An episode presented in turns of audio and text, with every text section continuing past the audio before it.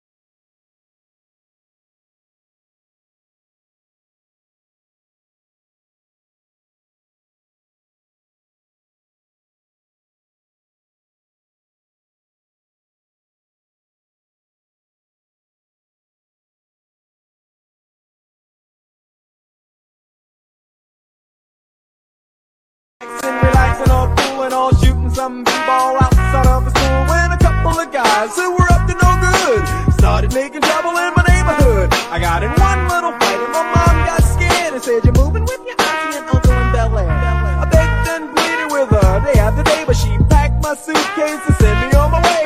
She gave me a kiss and then she gave me my ticket. I put my Walkman on and said, "I might as well kick it." First class, yo, this is bad. Drinking orange juice out of a champagne glass. Is this what the might be alright. But wait, I hear the prissy, bourgeois and all that. Is this the type of place that they just send this cool cat? I don't think so. I see when I get there. I hope they're prepared for the Prince of Bel Air.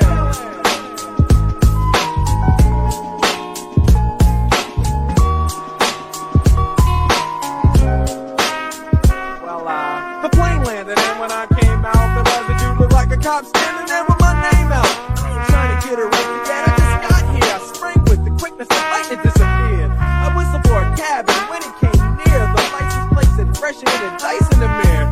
If anything, I could say that this cab was rare, but I thought, man, forget it. Yo,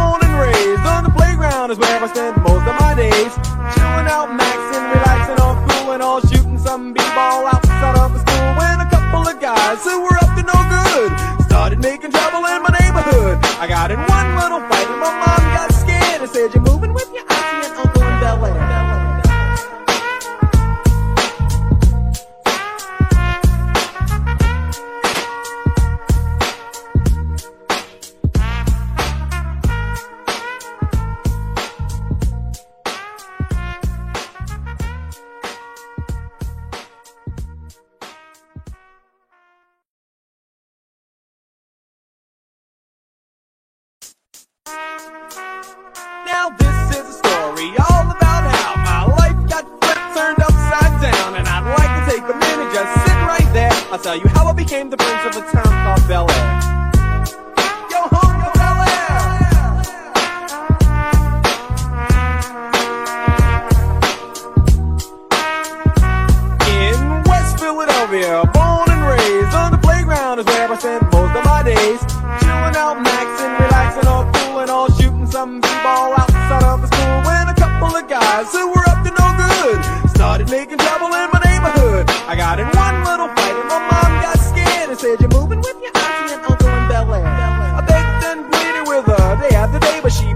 suitcase and sent me on my way. She gave me a kiss and then she gave me my ticket. I put my Walkman on and said I might as well kick it.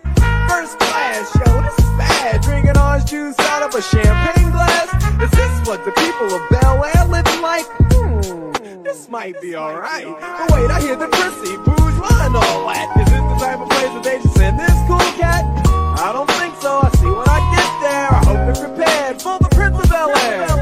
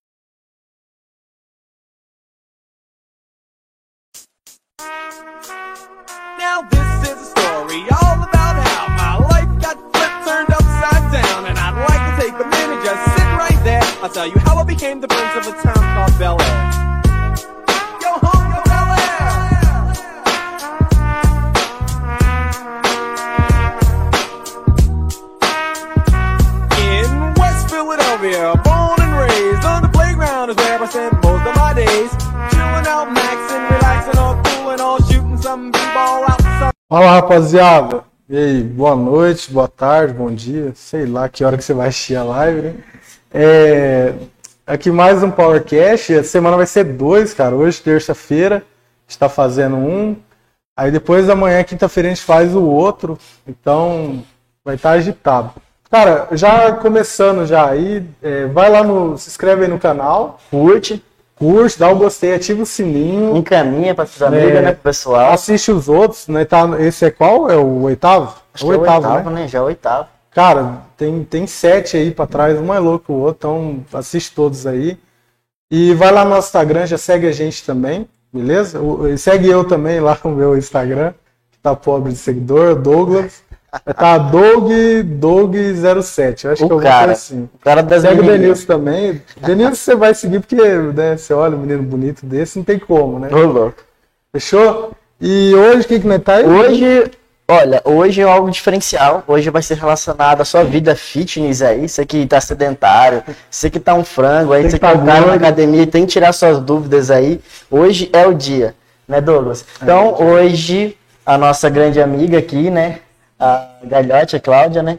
E isso, Galhote. Seja bem-vinda, tá? É uma honra ter você aqui conosco. Prazer é meu, gente. Mandem as perguntinhas lá, qualquer dúvida que tiver, de repente não sei se vocês vão responder online ou não, Sim. mas é bacaninha, tá? É, Vamos lá, gente. Não, é isso aí. Vai ter, hoje vai ser algo assim bem, bem produtivo mesmo, vai ser bem diferenciado.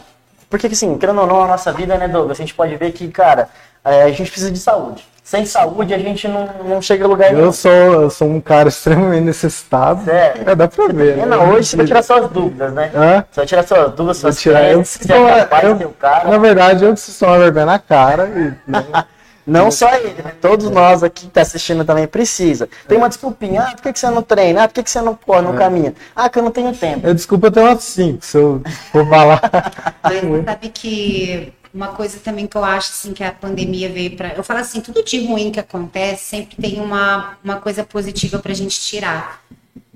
É, eu vejo assim a importância da pessoa que ela tinha uma, uma certa atividade física, que já tinha um certo cuidado com a saúde durante a pandemia. Certo. A gente viu vários casos de pessoas, né, que mais sedentárias e tal, que tiveram um agravamento durante a doença e tal.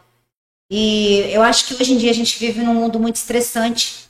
Então, a atividade física, quem, quem, por exemplo, assim, já treinou, já frequentou, não precisa ser só academia, né? Vamos falar do- da atividade física no geral, mas, cara, quando você aprende a, a, a ver como que o corpo reage bem ao exercício e tal, que às vezes você tem uma rotina estressante, um dia, né, do cão, vamos dizer assim, você vai na academia, você treina, você, né, libera hormônios do bem-estar, o seu sono melhora, você sai daquele seu mundo de problema, de estresse, cara, só tem benefício, né? Então, assim, é difícil tirar assim, o corpinho ali da zona de conforto, é. né? mas hoje eu acho que não é mais um luxo, igual muita gente imagina que a academia seja um lugar só para você cuidar da estética. A um estética rolê, é a última preocupação, Ah, tá? É o último dos, dos benefícios que você. A, a estética é uma coisa que vem junto, mas o bem que faz mental é uma coisa assim. Vale a pena. Eu acho Vale a que pena, né? vale a pena. top. Show. É, só aproveitando aqui já para falar, é, cara, eu queria indicar uma empresa para você. Você que vai construir uma casa, você que quer, enfim, você precisa de serviço na área da engenharia civil, é, prevenção de incêndio, tudo, tudo na área da engenharia civil. Queria te indicar a Casola, que é é uma assessoria de engenharia civil. É, é a melhor da cidade, melhor da região, está atendendo aí praticamente todo o Paraná. Estão com obras em Toledo, em Curitiba, então até, até fora do estado eles estão atendendo. Então, você está precisando aí de, de, cara, de qualquer serviço na área da construção civil aí para engenharia, procura aí Casola Engenharia. Vai ter o número na descrição. Entre em contato, os caras são feras, são referências. Isso aí. Show. E ligando também com a construção civil, no ramo imobiliário também, temos a Tavares Imobiliário, que é uma das melhores imobiliárias aqui da região também, onde está Eu acho que é a melhor, né? É a melhor. É a melhor. é a melhor da, da região. Então você que vai comprar um imóvel, fazer seu investimento, você precisa comprar um apartamento, você que tem que ter o celular, onde que você vai passar o- cada dia, é muito importante. Então você precisa de corretores, né, referentes, corretores, eh, vamos dizer, com conhecimento, para estar te orientando, te ajudando, como é que funciona a escritura, documentação, onde escolher o local que você vai morar. Então, fala com a Imobiliária Tavares, eles vão estar te auxiliando, te atendendo, beleza? É isso aí. Isso aí. Bom, continuando aqui. Continuando aqui, né, com a Ô, ô, Com a Cláudio, família, Cláudia. vai de cara já o que. A gente sempre começa assim, que é o- eu acho que é, o- é uma das melhores perguntas. A das mais clichê e a melhor. Onde você nasceu? Como que foi? Eu já vou emendar já três perguntas. Como que foi sua infância, sua juventude ali? Ó, eu nasci no Rio Grande do Sul, bem pequenininha, com três meses, meus pais mudaram para o Paraguai, lá em Foz, bem no interiorzão do Paraguai mesmo. E eu morei lá até meus 18 anos. Então eu estudei no Paraguai, meu ensino médio fundamental foi todo lá. Cara, minha infância foi uma infância que eu acho que hoje em dia a galera não sabe nem o que é isso, porque é uma infância daquela raiz mesmo, Ah. brincar na terra, Sério? choveu, tomar banho na enxurrada.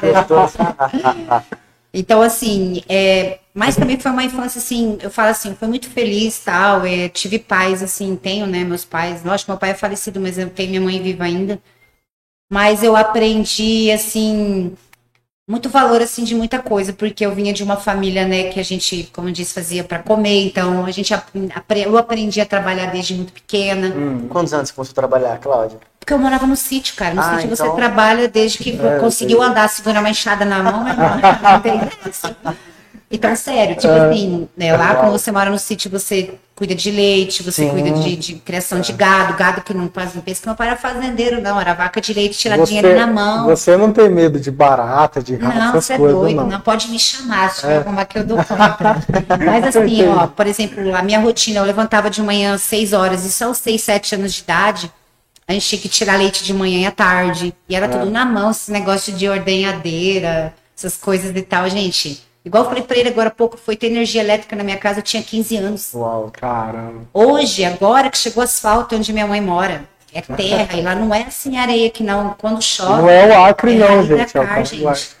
Sério? Entendeu? Tipo, de você chegar numa ribanceira assim, a ponte, ser estreitinho, se você errar, o rio ali, ó. Caramba. Entendeu? obrigado. Então, assim, se, se eu analisar da onde eu saí, porque eu me tornei hoje, cara, é uma coisa de louco. Uau. Então, assim, a gente sempre viveu da agricultura. E aí, com 15 anos, eu conheci meu marido. Você tinha mais irmãos também? Eu não? tenho um irmão de 10 anos de diferença, Ele é mais velho ou mais, mais novo? novo. Ele é mais novo. Mais você novo. é então, mais assim, velho. meu pai, meu pai é, era agricultor, então ele mexia com plantio e coisa e tal. Então, quem ajudava meu pai, por exemplo, na, a gente tinha na época um trator e uma plantadeirinha pequena. Certo. Então você tinha que ficar em cima da plantadeira vendo se tá caindo semente em tudo. Era eu que ajudava meu pai, porque meu irmão era pequeno. Ah, Então, com 10 anos, por exemplo, na minha época, naquela realidade, com 10 anos, quem mora no sítio trabalha pra caramba. Não tinha esse negócio de conselho tutelar, não pode trabalhar, não sei o que lá, a gente trabalhar, não tem dessa não. ah. E, e foi toda a minha, minha, minha fase de crescimento, tudo foi sempre na da agricultura. A gente sempre foi da roça, a gente fazia queijo para vender, eu e minha mãe. Nossa. E aí eu casei. Com 18 anos eu Você casei. tinha 18? É, eu, eu comecei a namorar, meu marido tinha 15. Você tinha 15 anos. É. Aí a gente namorou dois anos e sete meses, eu morando no Paraguai e ele morava aqui perto de Cascavel. E onde vocês se conheceram daí? Ele foi visitar um tio, que era no Ah. sítio, dois quilômetros, três quilômetros, é perto, tá? Era perto. Ele conheceu É, e na verdade ele foi visitar um tio dele e eu é, fui ver uma amiga minha que trabalhava de empregada pra esse tio dele. Lá a gente se conheceu e tal, e começamos a namorar. E ele morando no Brasil e eu lá no Paraguai. Aí a gente namorou, acho que foi três anos e sete meses, mais ou menos. A gente resolveu casar, porque na época, quando a gente namorava, não tinha. Lá onde eu morava, não tem correio até hoje. Não tinha telefone, não tinha internet, não Nossa, tinha meu como mandar carta. A gente se via cada 40, 50 dias. Uau. Caramba, que, que Loucura, relacionamento. Uau, isso aí, isso aí que é relacionamento de verdade. É. Hoje em dia que é briguinha, a gente já que termina já. Procurando pessoas assim. Ó, teve uma vez que fazia 50 dias que a gente não se via Sim. E era dia dele ir. Daí, Na época ele não tinha carro também, né? Ele Sim. ia de Ele é ônibus. de ônibus. É. E era caro o transporte ou não? Era... Cara, eu sei que levava o dia inteiro, ele saindo de Uau. Cascavel até chegar onde eu morava. Quando ele chegou para passar a ponte da amizade, a- os grevistas fecharam a ponte. Nossa. Ele teve que voltar embora, você tem noção? Nossa. Mas enfim, E ele não né? desistiu. Não, e a gente resolveu casar e tal. Ah, Quando, mas eles também eram da Ma- agricultura. Mas ele, ele, ah, era, ele também era. Sim, ninguém, ninguém de família rica, não. Não, então, não, entendi. não. Tipo, pessoas até hoje, todo mundo trabalha pra caramba. Mas aí quando eu casei, a gente casou, a gente veio morar ali na, na família dele, que é ali perto de Cascavel. Fica entre Tupan, é, Assis e Cascavel, Tupanci, Certo. cidadezinha. Mas Foi sempre isso. foi da agricultura. Sempre. Sempre. Aí, igual eu expliquei pra ele, daí a gente casou, ficou ali acho que nove anos, e aí a gente veio morar em é, Cafezal, não, Perobalto, Cafezal? uma cidadezinha ali no meio. Ah, cedro. Eu, eu Não. morei. Não, eu morei em Cedo, morei no Saltinho. Putz, me fugiu Ó, agora. tem Peroba... ah, Guaiporã. Guaiporã. Ah, Esse aí, eu a gente... Eu conheço tudo ali. Isso. A gente arrendou uma fazenda ali. Uau. E na época, igual eu falei pra ele, na época a gente tinha em Porã, assim, a gente tinha uma condição de vida boa já, a gente já tinha uma casa própria, Uau. a gente tinha uma Paraty do ano na época. E aí a gente resolveu, assim, arrendar. Mas você estava trabalhando do que lá em Cascavel? Agri- Perdão. Não, em agricultura. Agricultura. Plantio de soja, plantio de milho.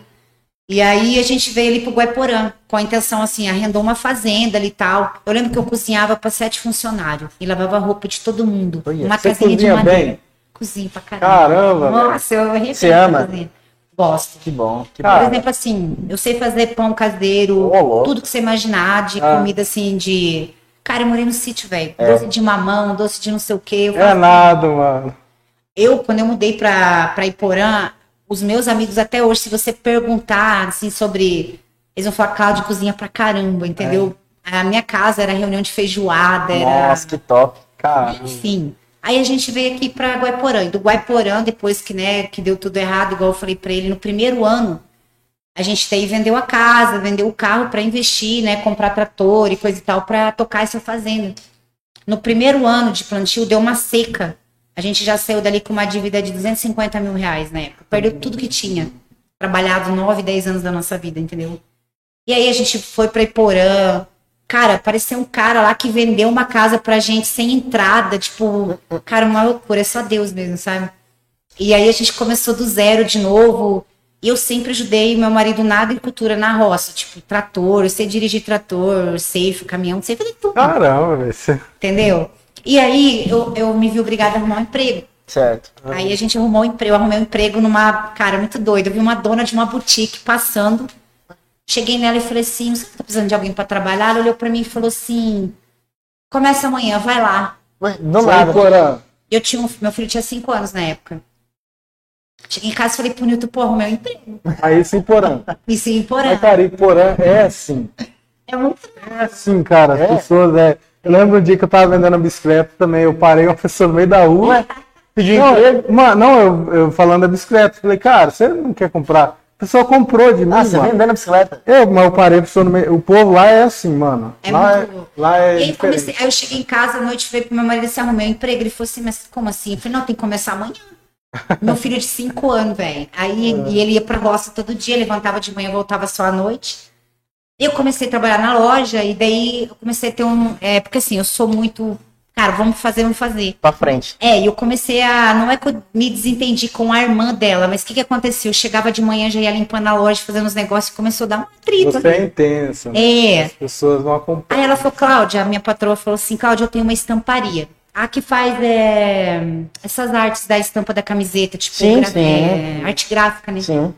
Cara, eu acho que você ia se encaixar lá na minha estamparia. E eu já, né, toda tal, falei, bora. Eu entrei lá como auxiliar, que lá tem umas mesonas, assim, onde você vai colocando as peças, e o cara ia estampando e eu ia secando. Um belo dia, o cara muscou com a tela lá assim, eu olhei e falei, velho, vou estampar. Catei, tchá, tchá, tchá, tchá, estampando e tal. E você tá louco, e você borrar uma peça, ele foi olhar tudo perfeitinho. Aí eu comecei a estampar, porque quem estampava ganhava mais, entendeu? Aí, um belo dia, ela chegou e falou assim, ué, Branca, o que, que você tá fazendo? Eu falei, tô estampando. Ela ficou de cara, porque não achava estampador na época. E eu nunca tinha visto isso na minha vida. Sim. Ela enlouqueceu, ela já montou uma mesa pra mim, foi pra Cianorte, né? Porque na época era do, do auge da- das coisas em Cianorte. Comprou, chamava Morcete, que é um negocinho que O você norte é a cidade, cidade É, da roupa nesse sim, bagulho, né? Ela montou uma mesa pra mim, e os meninos ficou tudo bravo, né? Porque eu tinha acabado de chegar lá, eu já tava com uma mesa. Né? Só. E aí eu comecei a estampar e tal, e eu trabalhava, tipo assim, naquela época eu tinha muita coisa, eu fazia hora extra, às vezes até duas, três horas da manhã. Louco. Então eu ganhava muito bem. Ah. Aí o Newton, né, o Newton, meu marido sempre foi meio visionário, assim. Chegou pra mim e falou assim, pô, Cláudio, você manda bem nesse negócio e vamos montar uma estamparia pra gente? É doido, mas assim, tal. Aí deu um outro rolo, porque imagina, eu fui, entrei lá, eu aprendi a fazer tudo que eu aprendi e eu abri uma empresa concorrente. E de fato, eu entrei, a gente montou nossa estamparia, Aí logo eu já comecei a pegar trabalho em Moreira Salles. Eu ia com um golzinho, cara, que a gente tinha um bolinha. Sim. Vinha lotada, vinha arrastando no chão, assim, de, de camiseta e roupa e tal, e foi indo. Só que nisso entrou uma crise do, do- da época da. É a gente fala? Da confecção. Não sei se vocês nem devem ter ouvido falar. Então, por exemplo, assim, eu tinha lá é, marcas que eu estampava 30, 40 mil reais por mês. Certo. E na época era você trabalhava com cheque. E aí a pessoa me dava um cheque, por exemplo, do trabalho desse mês para 30, 60 e 90. Começou a cair e voltar e voltar e voltar e voltar. Eu tinha, cheguei a ter 14 funcionários. Entendeu? Caramba. É, e aí, tipo assim, chegou, todo mundo quebrou. Quem mexia com essa parte de, de confecção, todo mundo quebrou. Daí foi onde a gente se obrigou a vender também, fechamos Não, e não tô tal. tomando não, tô tomando aqui. Mas ainda assim continuou trabalhando com a agricultura, né? Aí vocês continuam trabalhando com a agricultura? Sim, ainda tinha, ainda bem, porque quando a Aí você estamparia. expôs, no caso, expôs na, na agricultura, É, você... isso, quando a estamparia começou a quebrar, a gente ainda tinha agricultura para ir ajudando na manter, né? Ah, Mas enfim, mas é isso aí, de início foi isso. Você Bom. morou lá, você morou lá tinha quantos anos, Douglas? Você morou lá? Em Guaiporã. Guaiporã, né? Iporã. Iporã. Ah, você não morou em Guaiporã, não? Não, eu morei em Cafezal, então eu, ali em Guaporanga no meio. É tudo meio pertinho. É, É, morei pertinho. nos dois. Morei em Francisco Alves, e morei em, em Sal... Eu morei no Cedras também, perto. Cara, aquela rota ali, tudo eu fiz. Ah, mas é Mas- tipo assim, foi um aprendizado muito Tô grande. tem Claro. seis anos em Morão, cinco anos em Sim, mas o que eu fiquei curioso agora, você falou toda essa parte. Quando que você descobriu, tipo, academia, assim? Então. Nossa, a academia foi veio muito depois ou não? depois. Ah, não, foi então- uns 10 anos depois. Foi assim. Nossa. Quando a gente deu uma estabilizada, assim, do, do, do, do fato de ter perdido a empresa e tal. Aí, eu- a primeira vez que eu fui pra praia, eu tinha 26 anos já, Certo. né?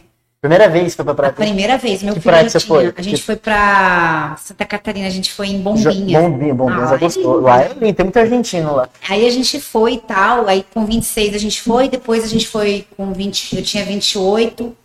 Não, como é que foi? Isso, 28 anos. Ah, Ia lá, tirava fotinha e tal.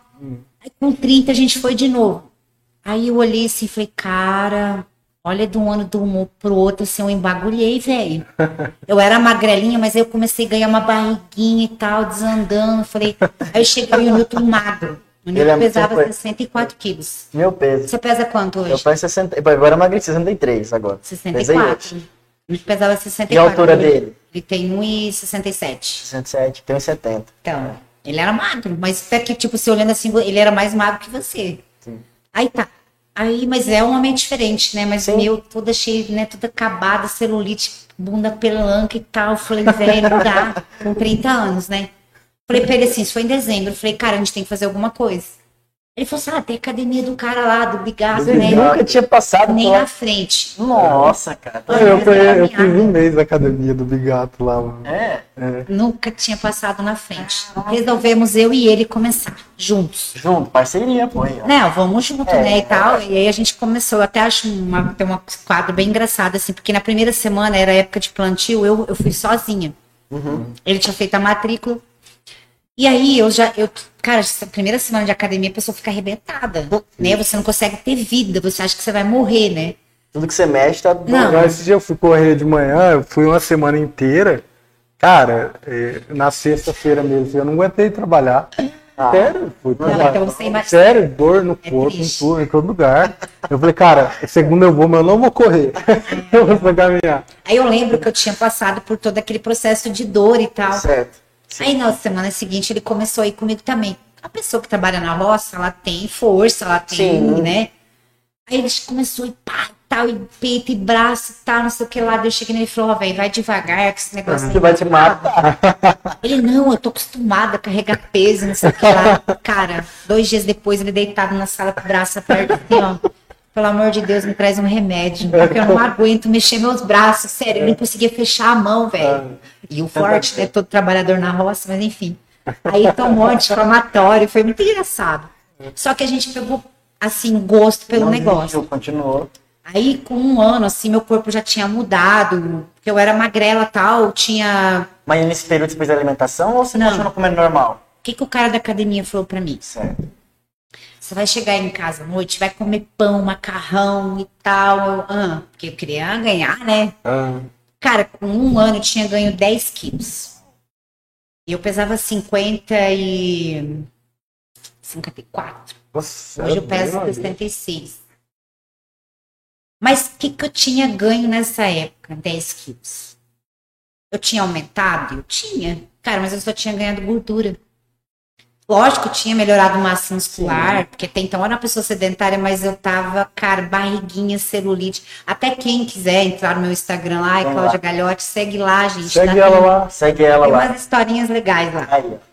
E aí eu confio na época da feiticeira, não sei se né, vocês são novinhos, vocês não vão lembrar, da feiticeira do programa do Luciano do Huck. Luciano Legal de lembra? Da Tianinha. Não. Tinha a da época do pânico, Juju Ah, do Salimene. Pânico. Fala dele. Sim. Cara, eu olhava e falava assim, pô, essas meninas aí têm um corpo diferente, eu tô aqui com gordura e coisa e tal. Treinando aqui tudo. Aí eu fui vendo, né? Orkut na época, Deus é mais. Mas... Aí eu fui vendo, era Eu- tinha doce, era não sei o quê. Aí eu falei, não, tá errado o que eu como. Foi aí que eu decidi, eu falei, a partir de hoje não tomo mais refrigerante. Mudei tudo. Cara, eu fazia, por exemplo, assim, fermento de pão de litro. É, fermento, né, com um litro, que é tudo coisa artesanal. Aí eu fazia, tipo, quatro pães num, for- num fogão de seis bocas, assim. Todo, né, era... Gente, o pão era enorme. Se você tirasse pra pra tentar mexer, não conseguia colocar de volta. A gente comia quatro pães numa semana sozinho, eu e ele. Cara, Tipo assim, o meu freezer, né?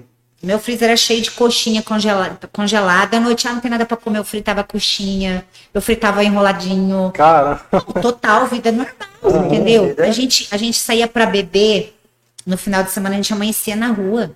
Whisky energético e tal. Cara, vida tipo normal, balada. Ah. Meu filho era pequeno, a gente morava sozinho.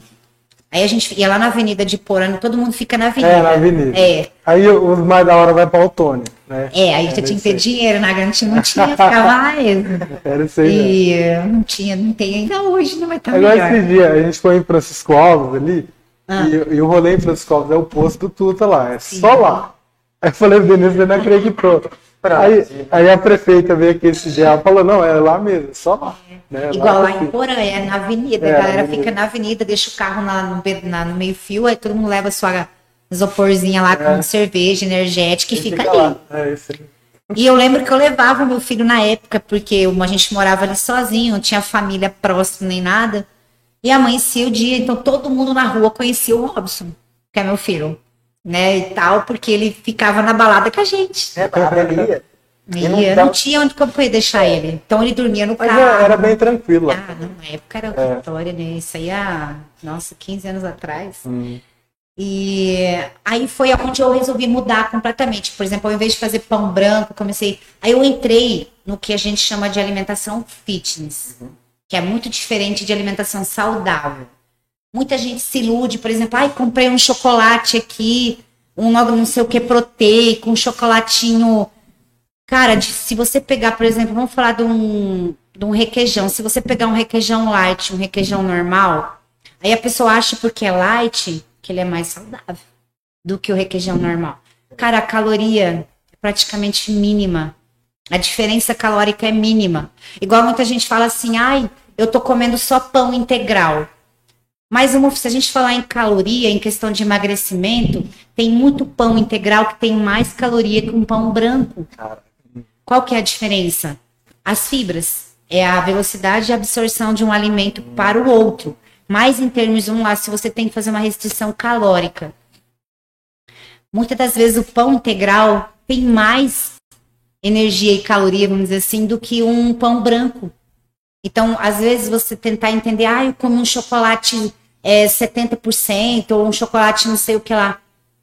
Além de você comer uma coisa, um chocolate ruim, porque ele é amargo, você Ah. não vai se dar por satisfeito, a diferença é mínima, tá? Então, uma coisa que a gente pode ver todo surtado por, por, por dieta, o que, que a primeira coisa que faz? A tabela nutricional. É, já ali, olha ali, pega o negócio, já vê, já. Mas na época, vamos pensar na pior das hipóteses, eu tinha uma alimentação completamente desregrada. Sim. Aí quando eu entrei num chamado fitness, que era lá, cara, eu fazia um bolinho proteico, que é batata doce, não sei o que. Cara, aquilo era uma bomba, velho.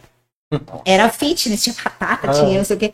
Mas, cara, cada bolinho daquele lá, eu queria ali um pão francês, sei lá, mas ajudou em três meses eu mudei completamente o meu corpo, porque eu tirei tudo. Eu tirei fritura, eu tirei refrigerante. Tirou tudo. Então, por mais que eu estivesse comendo uma- um nível de caloria alto, cara, eu tirei porcaria da minha vida. Só de água, eu eliminei tipo 4 quilos. Eu fiquei com o abdômen trincado. Eu falei, cara, é isso mesmo. De água. Sim, cara, a gente retém, você não tem ideia do que o pão, o que o, que o alimento, quanto você- de líquido você. Por que, que muita gente entra na academia na primeira, segunda semana, perde 3, 4 quilos?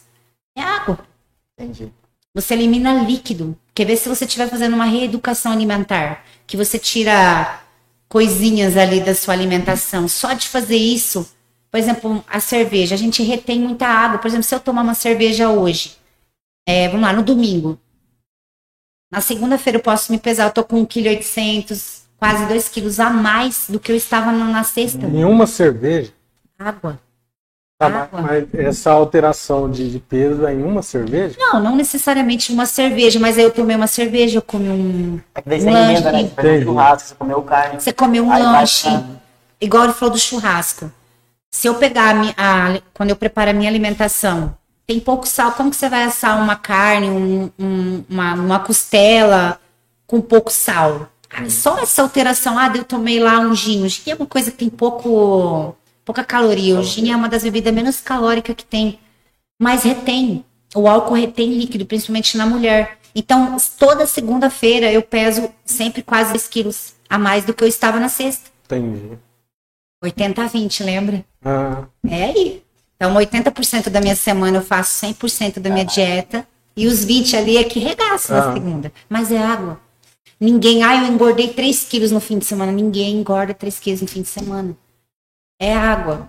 Entendeu? Você retém. mas aí você, é o quê? Dois dias malhando ali, você já. Não, na terça eu já tô zerada, já volto em minha rotina. Só o fato de ficar mais sentada, de ficar deitada no sofá, isso aí tudo já interfere. Você- o seu corpo tá Ah, parado, tá em Meu- inércia. meu- o meu problema, então, é o quê? É, vou retendo água, né? chega no final de semana, churrasco, cerveja Aumenta. e tal, e chega na segunda, eu não treino nada. e- Faz uma experiência. Ah. Eh, Se pesa na sexta e pesa na Cara, eu segunda. não me peso, tem. Ah, Mas isso aí também não tem mais. não? Mas você- não tem oportunidade porque você não gosta de se pesar. Cara, eu, com- eu gosta. comecei a ir pesar uma época, e, e, e aí. Cara, toda vez que eu ia, tipo, tava 5 kg a mais. Falei, velho, tá errado 5 Não, mas aí, sabe uma coisa que eu sempre falo? É, balanço não é parâmetro, tá? Então, eu descobri que a minha tireoide, ela é pra engordar. É, pra engordar. Mas você faz tratamento, você Então, toma- aí eu comecei a fazer o tratamento uma época, fiz, fiz, fiz. Aí depois parei, porque é, é muito chato. Não. Cara, pior, porque você tem que tomar remédio é, uma hora antes de tomar café, de manhã. Você tem tem tomar que em olhar jejum. mais cedo. Tem uma- mais cedo, aí tomar aquela e é todo dia. Tomar aquela merda e ficar esperando pra. Aí resumindo, eu, o meu pai toma até hoje, eu, isso aí veio, eu acho que do meu, não conheci meu avô, mas do meu avô, pro meu pai e depois pra É mim. porque tireoide é Hereditário. bem hereditária, né? É. Aí, aí ponto. Aí eu parei. Parei de tomar, beleza. Aí eu ia pesar, cara, toda vez que eu ia pesar, tipo, toda vez, cada 40 dias. Que aí me dava no saco, falava, vou, vou ali na, na farmácia ver. Tava 5 quilos a mais. Aí eu falei, mano, não vou pesar mais. Porque isso começou a me fazer mal. Porque eu tinha que fazer exame de novo, tinha que ir com o médico. Mano, não lembro idade. Eu sei que, que eu não Mas era peso. parte de crescimento também. Não, é, eu- é por causa da tireoide. Mas o que, que eu fiz?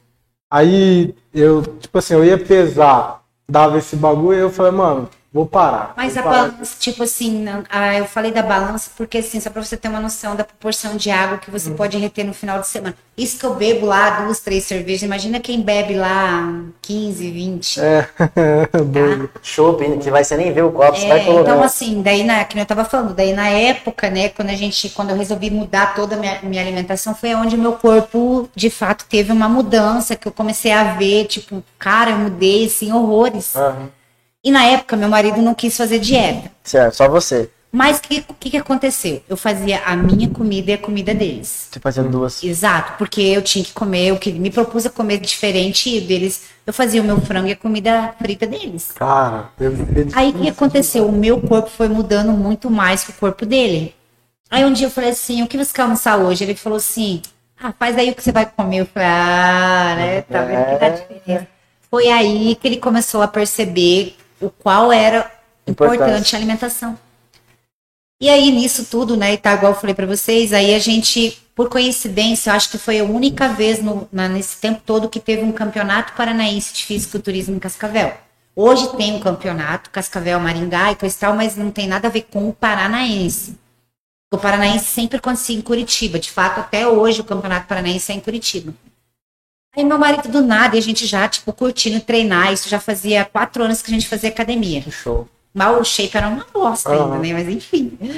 Aí ele falou assim, pô, vai ter um campeonato paranaense lá em Cascavel, vamos assistir? Eu falei, caramba, vamos, né? Aí a gente chegou lá e ficou doido. Aí tal, e nossa, ficou assim, chocado, né? Porque a gente achava que treinava, meu, a gente não treinava era nada, né? Aí ele olhou pra mim e falou assim, cara, você vai fazer isso aqui. Eu falei, você tá doido? Não, eu falei, Cláudia, você leva a jeito, você é disciplinada. Endoidou, assim. E eu tirando sarro, falei, você tá doido? Da onde que eu vou virar atleta?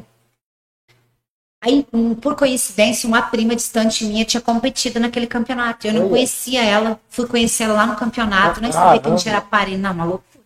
Caramba, mano. E ela tinha um treinador que chamava Mauro Neri na época. Ele era de Campo Mourão. Até assim, eu tenho assim uma gratidão por ele enorme, porque foi ele que me introduziu aí nessa loucura aí. Aí já me falaram, olha, para você ser atleta, você tem que ter um treinador, um preparador, uma pessoa que vai te dar um norte, que vai te preparar, vai te Sim. finalizar. E aí ele começou. Aí eu cheguei lá e a minha intenção na minha cabeça eu queria ser o wellness, né? Ele tinha achava que tinha perna e bunda, etc e tal. Ele falou não, porque na época é, a wellness ela não era uma categoria internacional, ela era uma categoria que só tinha no Brasil. E ele, e ele foi meio que visionário, porque ele falou assim: se você for wellness, você nunca vai poder competir fora do país. Aí eu falei, pô, mas eu nem, tô competindo, o cara tá falando de, de, né, no caso, no meu caso, competir fora do país. Que cara louco. Muito alto. Aí eu falei assim, não, eu não quero ser, porque dele queria me colocar nessa figura aí, né? Eu falei, não, eu quero ser o wellness. Ele falou, a primeira coisa, a gente vai ter que rachar essa perna no meio, tem que diminuir esse quadril. Eu falei, tá louco, quatro anos agachando e treinando pra falar que vai diminuir minha bunda, ele tá doido? Tá. Desisti, vim embora, chorei, falei que não. Sério? Não, eu tinha desistido. Caramba. Aí o Newton, né, que é muito. Começou a achar, na época tinha uma menina chamada Janaína Ferreira, que ela era uma das melhores atletas da minha categoria no Brasil na época. Aí ele falou assim, Cláudia, olha que shape bonito, cara, olha que tal, isso, aquele tal. e tiçar, né? É. Aí eu falei, puta merda, né? Isso é um desafio, né? Aí foi onde eu comecei a treinar. Aí eu fui lá, ele falou, Cláudia, a partir de hoje é assim. Tanto é que eu fiquei cinco anos sem treinar a perna, sem treinar Cinco glúteo. anos? Cinco. Eu não podia nem fazer bicicleta. Eu só treinava todos os dias, sete dias da semana, costas e ombro, costas e ombro, costas. Sério, eu nunca fiz bíceps, peito, tríceps, nada. Era só costas e ombro, costas e ombro. Tá, mas, mas peraí, pra você, no caso, pra você começar a competir como atleta, você precisou desses anos aí. Eu, um ano. Foi um ano de preparação para mudar o meu corpo para encaixar na categoria que a gente tinha escolhido, que era a figure, porque ele falava que se eu fosse o wellness eu só ia poder competir. Cara, deu uma, dá uma impressão assim que ele meio que. Cara, na verdade, assim, se não fosse ele, eu, eu não- nunca teria competido fora do país. Porque o wellness foi ficar, ficar internacional ano passado. A gente está em 2021. Em 2020, a wellness foi reconhecida como uma categoria, porque lá fora eles não gostavam da wellness. Porque era uma categoria brasileira. Mas enfim, ele, ele me mudou minha cabeça e tal, e aí foi. Aí eu comecei a preparação e tal. Aí quando a gente. Acho que já fazia o quê? Foram dois anos. Eu já era atleta há dois anos. Eu, nisso já tinha ganhado o Paranaense. Eu já tinha ido pro brasileiro, eu tinha ganhado a vaga do, do Mundial no Canadá. Que daí foi minha primeira viagem de avião. A Cara, primeira vez que eu saí para fora do país. era Toronto isso? Como? Era Toronto, a cidade? Foi Quebec. A gente só desceu em Toronto e Aham. pegou uma escala para Quebec, daí no caso. Entendi. Aí a gente foi, acho que a gente era acho que 10 brasileiros e tal, com cada um com seu treinador. Eu fui sozinha, que meu treinador não tinha grana para ir, eu nem tinha dinheiro para pagar ele Ah. também. né? Mas Ele é de enfim, Campo Mourão ainda? ele é, o Mauro é. Entendi. E até hoje ele é dali ainda. Ah, E daí nisso eu comecei, a gente, tipo assim, tava bem envolvido nesse meio e a gente continuava na roça. Aí ele falou assim, não, Cláudio, você podia fazer educação física, né? Eu falei, puta merda, com 36 anos encarar uma faculdade. e eu entrei no esporte já considerado velha, tá? Eu competia com meninas de 21, 22, 23.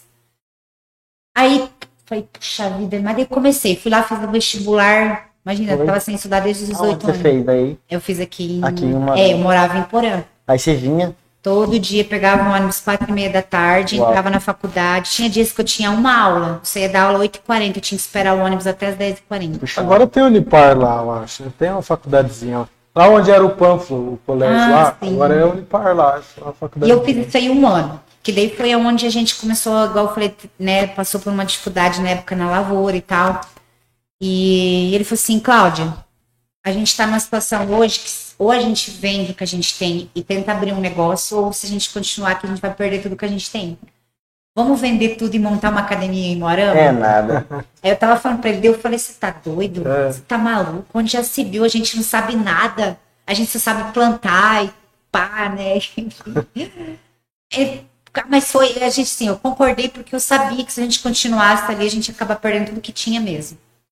Aí a gente veio, Você tava no tudo ou nada. é, né? daí a gente veio, deu um rolê na cidade, tava finalizando, o, o senhor ali, seu Nicolau, tava terminando de construir o salão da, da Copel. Aí chegamos ali e tal, trocamos uma ideia. E nisso daí o Nilton falou assim, Cláudia, consegui vender o sítio, tenho tanto em dinheiro, vamos atrás desse equipamento. Aí a gente foi para Jabuticabal, em São Paulo, numa fábrica. Sim. A hora que a gente chegou lá, que a gente viu as máquinas que tinha lá, porque assim, o nosso sonho era o quê? Como atleta, a gente queria montar algo que a gente nunca tinha tido até então, entendeu? E aí, vamos lá, a gente na época investiu 900 mil reais, que era mais ou menos o que a gente tinha de tudo que a gente vendeu, ceifa, tratoras, coisas e tal. Você investiu isso em uma academia. Em uma academia. Ah. Igual eu falei, lá tem esteiras que cada uma na época custaram 23 mil reais. Hoje, uma esteira daquela está custando quase 30, 29 alguma coisa. Caramba. Então, na época, hoje abriu, né, abriram outras academias, mas na época a gente abriu uma academia assim, elite aqui em Moarama. Não, não tinha, não tinha igual. E a gente queria, sabia que para entrar aqui no mercado a gente tinha que abrir algo Diferente. diferente. Ah, Aí foi, a gente mudou para cá em janeiro, mudamos aí, num, vendemos a nossa casa parcelado, conseguimos comprar um apartamento que demos uma entrada também e fomos, a gente continuou pagando também. E deu tudo, foi meio que tudo encaixando, né? Daí o Robson também já vinha para cá, que ele estudava no Alfred, estava já no terceirão. Ele vinha de van todo dia e eu de ônibus para faculdade, daí Sim, acabou, para facilitar, né? Montamos a academia. Aí quando já estava perto do segundo ano, ele falou assim, Cláudia, eu vou montar outra academia. Eu falei, você tá batendo a cabeça, velho. Não tá... Da onde você vai tirar outro dinheiro para outra academia? Entendeu? Porque a, a Copel tava começando a andar. Tudo é muito devagar no início, né? E ele falou, não, mas dessa vez eu vou fazer diferente. Eu vou, fa- vou fabricar os equipamentos da academia com um cara aqui de Moarama. Isso aí vai diminuir nosso custo pela metade. E olha como que as coisas são engraçadas. Quando a gente foi montar a primeira, a gente passou ali na, na, na catedral. Aquele salão tá do jeitinho que tá ali hoje, já pronto. Sério? E a gente foi lá ver na época, mas a gente queria alguma coisa no centro, Sim. tá? A gente queria uma coisa que tivesse visão, fosse perto da faculdade tal, etc. Quando a gente foi para abrir a segunda academia, a gente passou ali de novo. Uhum. E deu certo de alugar ali. Aquela parte superior, ela, ela havia sido construída por uma academia. Sim. E quando ficou pronto, o cara desistiu de abrir a academia. Então, o vestiário, você pode ver que é tudo diferente ali da Copel, porque foi pensado nisso, né? Sim. Aí a gente foi atrás do cara, alugou e tal, falou que mais ou menos tal prazo a gente ia entrar. E o cara tinha que fin- finalizar porque o prédio estava todo cru ainda, né? Aí o Nito começou, foi atrás do cara, fez a encomenda das máquinas. O cara é aqui de Moarama. Só que aí o cara começou a atrasar a entrega das máquinas. E o Nilton apavorado, né? O que, que ele começou a fazer? Ir lá ajudar o cara a trabalhar. Porque o Nilton sempre foi do trabalho braçal, né? Máquina, solda, lixar, etc e tal. Ele começou a ajudar o cara a fabricar. Só que nisso, ele pegou gosto pela coisa. E aprendeu. E aprendeu a mexer. Aprendeu, eu digo, além de tudo, aprender, ele se superou. Porque ele faz máquinas hoje, cara, que o cara que fazia as nossas não faz até hoje. Caramba, então, tipo assim, vocês produzem. É, tem isso que eu ia falar. As máquinas da 2, é, o Newton catedral. ajudou. A catedral, o Newton ajudou a terminar. Academia, a, a nova, que é a 3 ali na Presidente Castelo Branco, 100% das máquinas Foi ele que fez. Foi ele que fez. Sozinho. Ele é top, hein? Caramba. É que tem um privilégio, né? Se você eu Uhum. que treino na academia, Uhum. no sábado eu posso escolher qual que eu posso que eu, pra eu treinar. Tem os horários, tipo, de manhã é naquela do Parque da Copel. É. Aí, Privilegiado. daí, à tarde ali eu posso, dentre, se eu não me engano, as duas às, às quatro, se eu não me engano. As duas às quatro é a dois e a três é Das quatro às seis. das quatro às seis. Aí você escolhe o horário e você vai treinar. Então, assim, cada academia tem uma característica, tá? Por exemplo, assim, todas têm equipamentos bons, mas são todos diferentes uma da outra. E na academia nova, todas as máquinas ele fez, cara, sozinho. Na moral, tipo, levantar. fala. É. Levantar, lixar, pintar, é top, montar. Top. E o Newton assim, nunca fez curso de nada. Cara, o Newton tem ensino médio e pronto. Ah, E, e hoje ele pega, por exemplo, você chegar para ele com uma máquina, uma foto de uma máquina, ele faz ela igualzinha. Top. E ele fez umas máquinas novas agora articuladas. Sério mesmo, Ah. né? Você olha assim e fala, não dá pra acreditar. Aí, Nilton, querendo Água. você aqui. Não, ele assim, eu falo assim, ó, eu vou ser bem sincero, É. ele tem muita fama assim de bravo, de, de estourado e tal, só que, cara, a galera tem que tirar chapéu pra ele, tá? Ele é corintiano?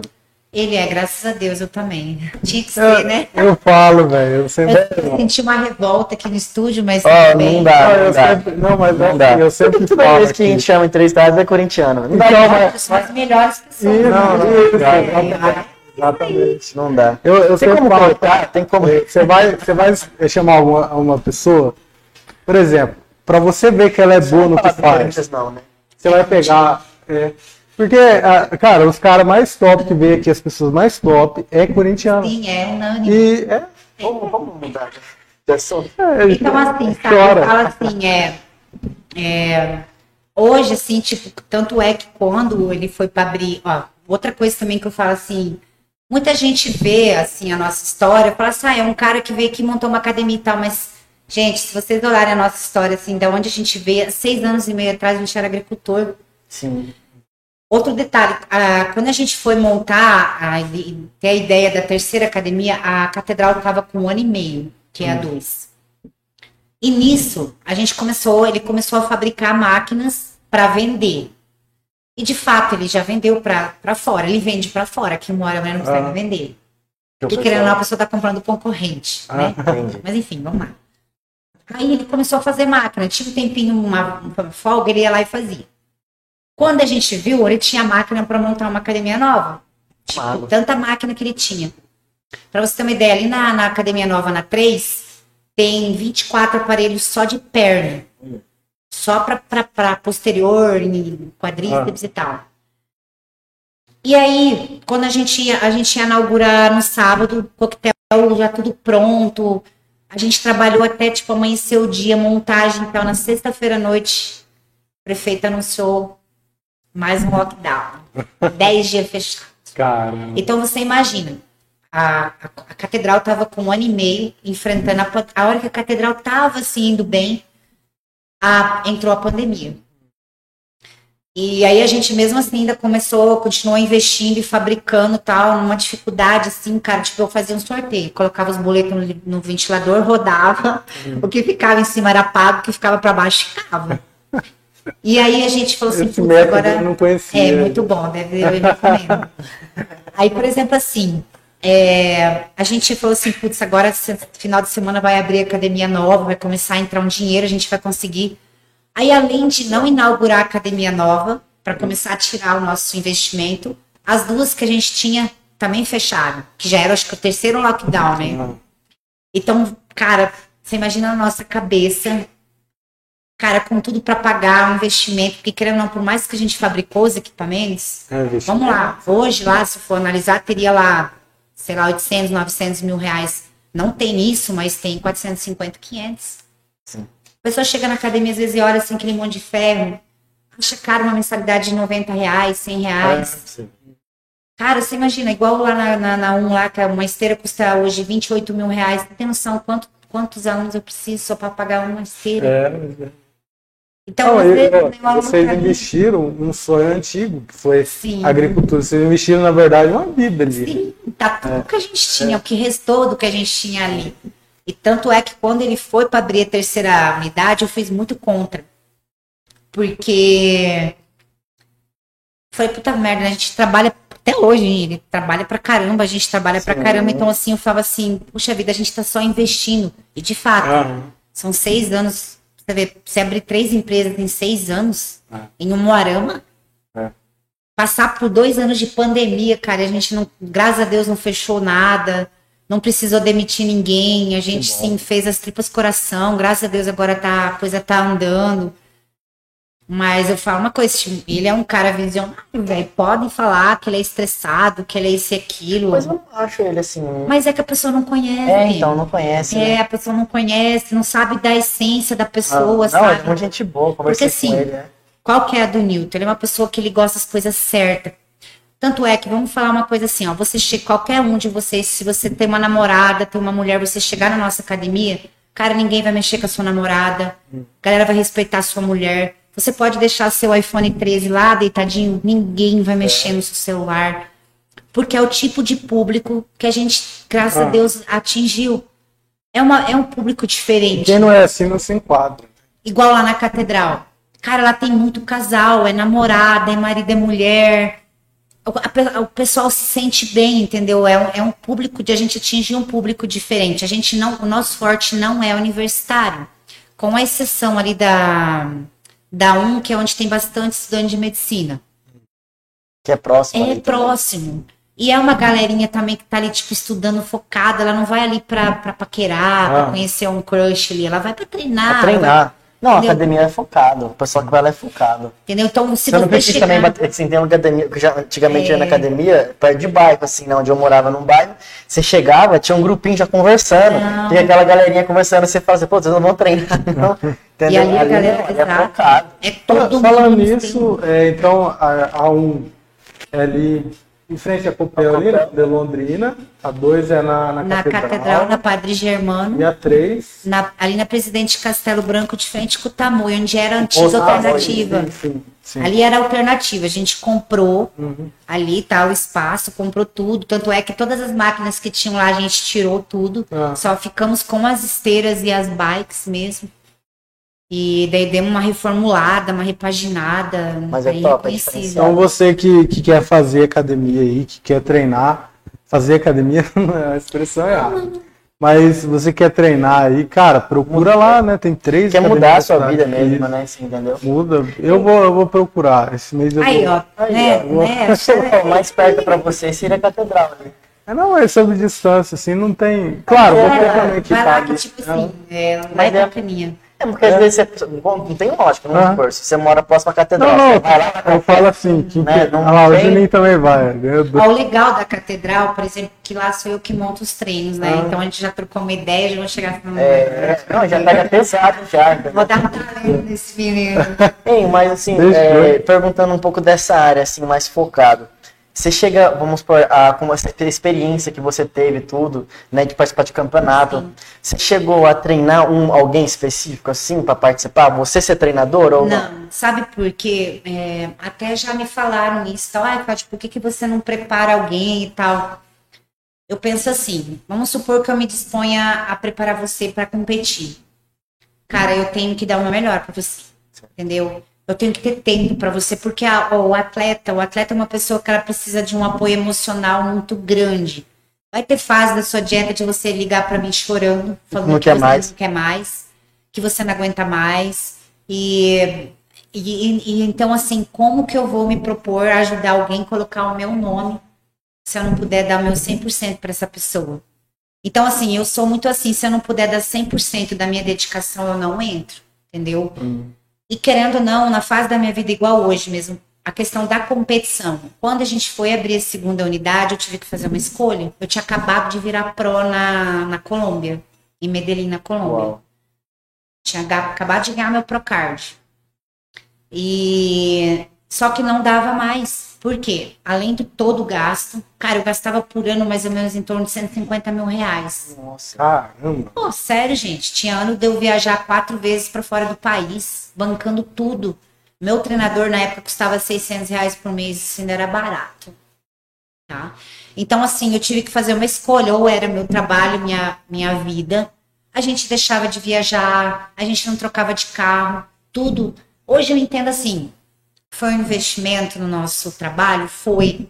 Tá? Então, assim, tudo que a gente gastou aí nesses seis anos investiram no que a gente é, o- acabou se tornando a nossa vida hoje. Sim, Se não fosse esporte, eu estaria lá na roça ainda. sim. Cara, que mudança radical, né, velho? sim. E- Da roça pra academia. Você vê. É, E, e, dá mas uma esses prêmios, sim, esse, desculpa interromper, esses prêmios, assim, o que que seria? É, tem algum valor específico ou não? Quer dizer, o pessoal não entende, o pessoal Cara, vê na sabe qual é o maior prêmio? e eles não... Sabe quando você ganha dinheiro? Quando você vira profissional. Quando eu parei, era o momento que eu ia começar a ganhar dinheiro. Ó, pra você ter uma ideia, no cada campeonato que eu ia, eu usava um biquíni. Certo. Esse biquíni tinha uma mulher em São Paulo que fazia.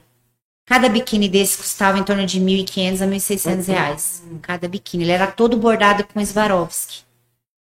Caraca. E faz isso, vamos supor, você está no campeonato hoje, tem uma- um time de árbitros lá. No próximo campeonato, esse é o mesmo time de árbitro. O que, que eles querem ver em você? Mudança. Entendi. Além do seu físico, eles querem ver se você está desfilando melhor. Por mais que eram é fisiculturismo, cara, você tem que saber se apresentar igual uma miss. Você tem que estar maquiado, você tem que estar de salto, você tem que estar de brinco, anel, maquiagem, cabelo impecável. Tudo tem que estar impecável. Unha, tudo. Tudo. O que ganha, na- verdade, não é o mais forte, é um conjunto, no caso. É tudo. Não adianta nada você ter o melhor físico E e não não saber posar, mostrar o seu corpo. Mostrar a essência. O... Mos- Você tem que subir no palco sorrindo, contraindo seu abdômen, É perna. um autocontrole violento, É. né? Caramba. Deve ser um autocontrole. Nossa, eu falo uma coisa pra você, acho que não na, na vida não tem escola maior, melhor. O que você tem que ser disciplinado, focado, o seu psicológico, por Nossa, exemplo, assim, Não pode abalar, né? Tem que- igual, igual no Arnold Ohio mesmo. Quando eu me apresentei lá, tinha mais ou menos 12 mil pessoas assistindo. Eu saí daqui do mato, velho. Questão. 12 mil pra... Eu viajei pra Inglaterra sozinha, sem falar uma palavra em inglês. Ah. Eu falo espanhol, porque eu morei, me formei, etc tal. Sim, sim. Mas, cara, tipo assim, nunca nada, nenhuma dificuldade na vida me delimitou a fazer alguma coisa. Me limitou, aliás, né? Sim. A fazer alguma coisa, pelo contrário. E então, quando eu ia começar a ganhar dinheiro, por exemplo, eu tinha ganhado já um patrocínio de biquíni. Eu não ia mais pagar inscrição de evento, porque daí você é convidado. É diferente. Você é pró, você é convidado. E antes não, igual eu falei pra ele, na, quando eu fui pra, pra Liverpool, na Inglaterra, só a inscrição do evento era 120 euros. A 5,70, você imagina. Sim. Mais 120 euros a maquiagem, mais 120 euros o cabelo.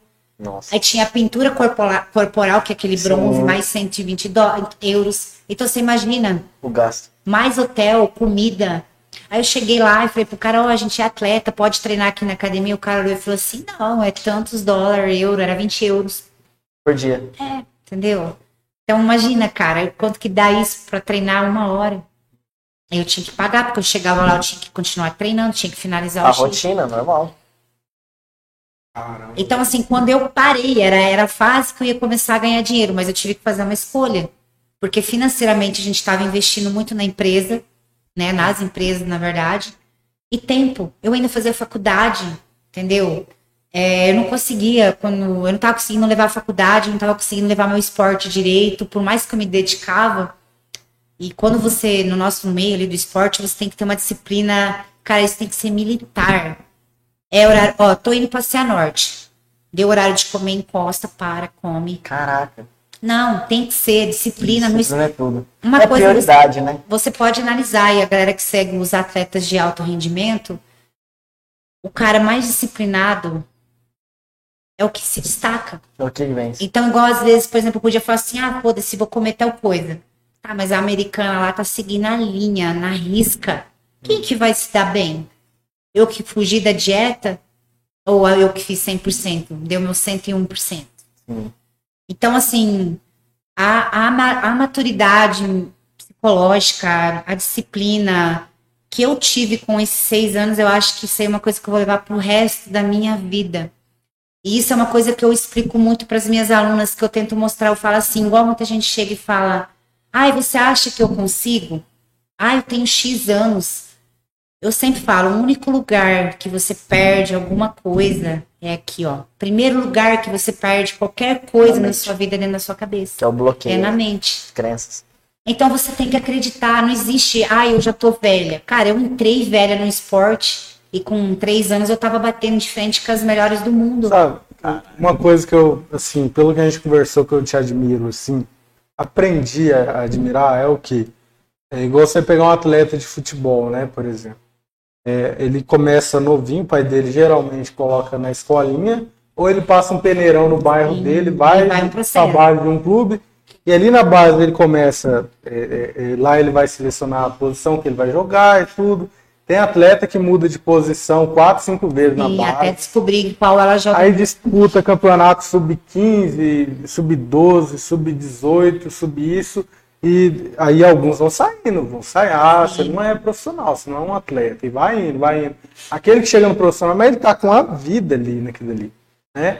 Ele tá com a vida. Agora você, você despertou tarde, né? 34 Tarde não, tarde não. Sim. Não, despertou assim. Comparado com os outros. É, você comparado, demorou pra se despertar. Ah. comparado, né? Comparado com qualquer outro esporte. Você sim. competia com as meninas de falou, E é, 23, é uma 24. mudança, é a mesma coisa da gente estar aqui em Moarama e falar, pô, vou, vou abrir uma empresa lá nos Estados Unidos. Cara, é, é outro ramo outra totalmente coisa, por diferente. exemplo, né? assim, uma coisa é pegar uma pessoa lá que treina lá há 10, 15 E- anos e falar assim, ah, vou- vou virar atleta. Aham. Cara, eu comecei a treinar com 30, 4 anos depois eu tava viajando pro Canadá. Entendeu? Então, assim, eu sou muito assim. aham. Entendeu? Então, assim, fala, Cláudia, você nunca mais vai relar nesse palito de comida japonesa. Cláudia nunca mais vai relar.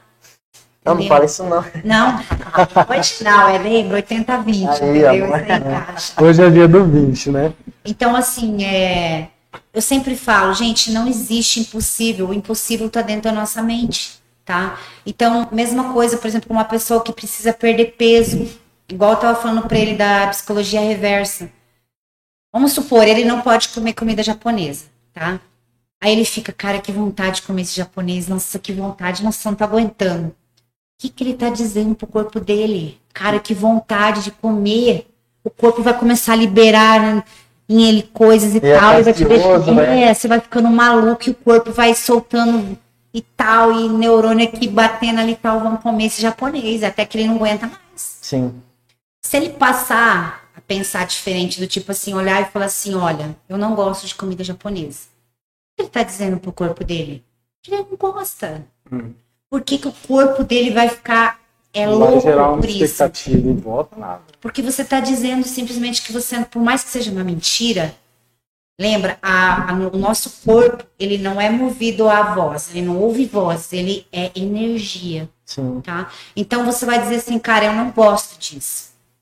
E você vai começar a usar isso, você vai olhar para algo que você gosta muito e dizer que não gosta, entendeu? Isso vai fazer seu, seu corpo, a sua mente vai ficar tranquila, por quê? Fala, qual que é a diferença entre não gosto e eu gosto? Qual que é, qual que é a liberação de uma coisa pra... Cara, é muito diferente. Eu vou dar uma comparação ridícula aqui, né? Não é o lugar de falar, tá, mas vamos lá, vamos falar de sexo. Sim. Se você for pro sexo pensando em conta, boleto, cara, não vai funcionar. É a mesma coisa. Sim. Entendeu? Se você olhar para essa bandeja aqui desejando ela loucamente, Você vai querer comer. seu corpo vai liberar as sensações ali que vão te deixar louco. Agora, se você olhar e falar assim, cara, eu não gosto. Comece a usar isso. Mesma coisa é ao contrário. Ai, eu não gosto de academia, tô aqui obrigado. Como que seu corpo vai gostar disso? Nunca. Você já tá dizendo pra ele, cara, você não gosta disso aqui, vambora. Entendeu? Então, a mente, igual eu lembro, que eu nunca me esqueço que uma vez um doutor falou pra mim, Cláudio, nada no mundo mata mais que a mente humana. E não é só falando de É morte, verdade é em todos os Tem um âmbitos da filósofo nossa que vida. fala isso, cara. Entendeu? A nossa mente tem um poder, é uma máquina que se a gente aprender a usar, cara, é um negócio assim surreal, Ah, entendeu? Então tudo, tudo parte, o início de tudo é aqui dentro da sua cabeça. Igual tem uma, um- eu vi um podcast dias do Dr. Paulo Musi falando assim, a gente não fala, eu vou, eu vou tentar emagrecer, a gente emagrece. Eu não vou tentar ganhar massa muscular, a gente ganha. Parece uma bobagem, é uma alteraçãozinha que você dá no jeito de falar e de pensar que, gente, lá no final é sur- surpreendente. Por isso que eu te falo, o esporte me ensinou a, a usar a, a mente é tudo no esporte. Claro. Um atleta que não tem mente psicológico, ele não é um atleta. Então, assim, eu falo que isso aí foi uma escola que, sei lá, não tem faculdade, mestrado, doutorado. Isso aí não tem onde, onde aprender isso. Não, eu imagino. Então é muito, muito, muito massa. Ia, ia perguntar pra você nessa questão assim de. Eu sei que foi difícil. Quando você começou no esporte, a entrar profundo, entrar de, de cabeça mesmo, mergulhou assim. Como é que foi a reação das pessoas mais próximas? Eles apoiaram? Eles foram contra? Uma coisa louca? Não, de que início, cara, eu tenho, eu tenho histórias hilárias, assim, né? Mas eu vou falar assim das pessoas próximas. De início, é, o que, que aconteceu? A minha família, vamos dizer assim, vamos dizer próximo, mais próximo família, eles passam, a gente mora longe. Meus pais moram no Paraguai, a minha sogra, meus sogros eles moram em Tupanci e tal. Certo. Então, eles não me viam. Quando me viram, depois da mudança toda, sim. Meu pai e minha mãe sempre foram pessoas, cara, eu saí de lá, eu não tinha. Hoje eu tenho o corpo todo rabiscado, eu sou toda tatuada, eu já levei meu corpo ao extremo, eu fiquei forte pra caramba. Meus pais nunca criticaram nada. Tipo assim, ai, nossa, você tá forte. Nunca. Mas a maior, a maior dificuldade, assim, foi os meus amigos próximos. Que é o pessoal lá de Tupanci, quando eu morava ali. Porque na época eu era conhecida assim, eu tinha um corpão mais de gostosa. Tipo, pernão, bundão. Tipo, eu saía pras baladas e tal. Eu chamava atenção, porque eu tinha um corpo muito bonito já na época. Certo. E aí, quando eu mudei o meu perfil, que eu fiquei mais forte, porque eu tive que é, ganhar membro superior. nossa, Isso. tudo. Nossa, daí, daí o que, que eles não falavam pra mim, mas eu sabia que eles falavam assim, nossa, a Cláudia era tão bonita, o que, que ela fez? Ah, entendi. E eu tentava explicar que pro esporte isso era necessário.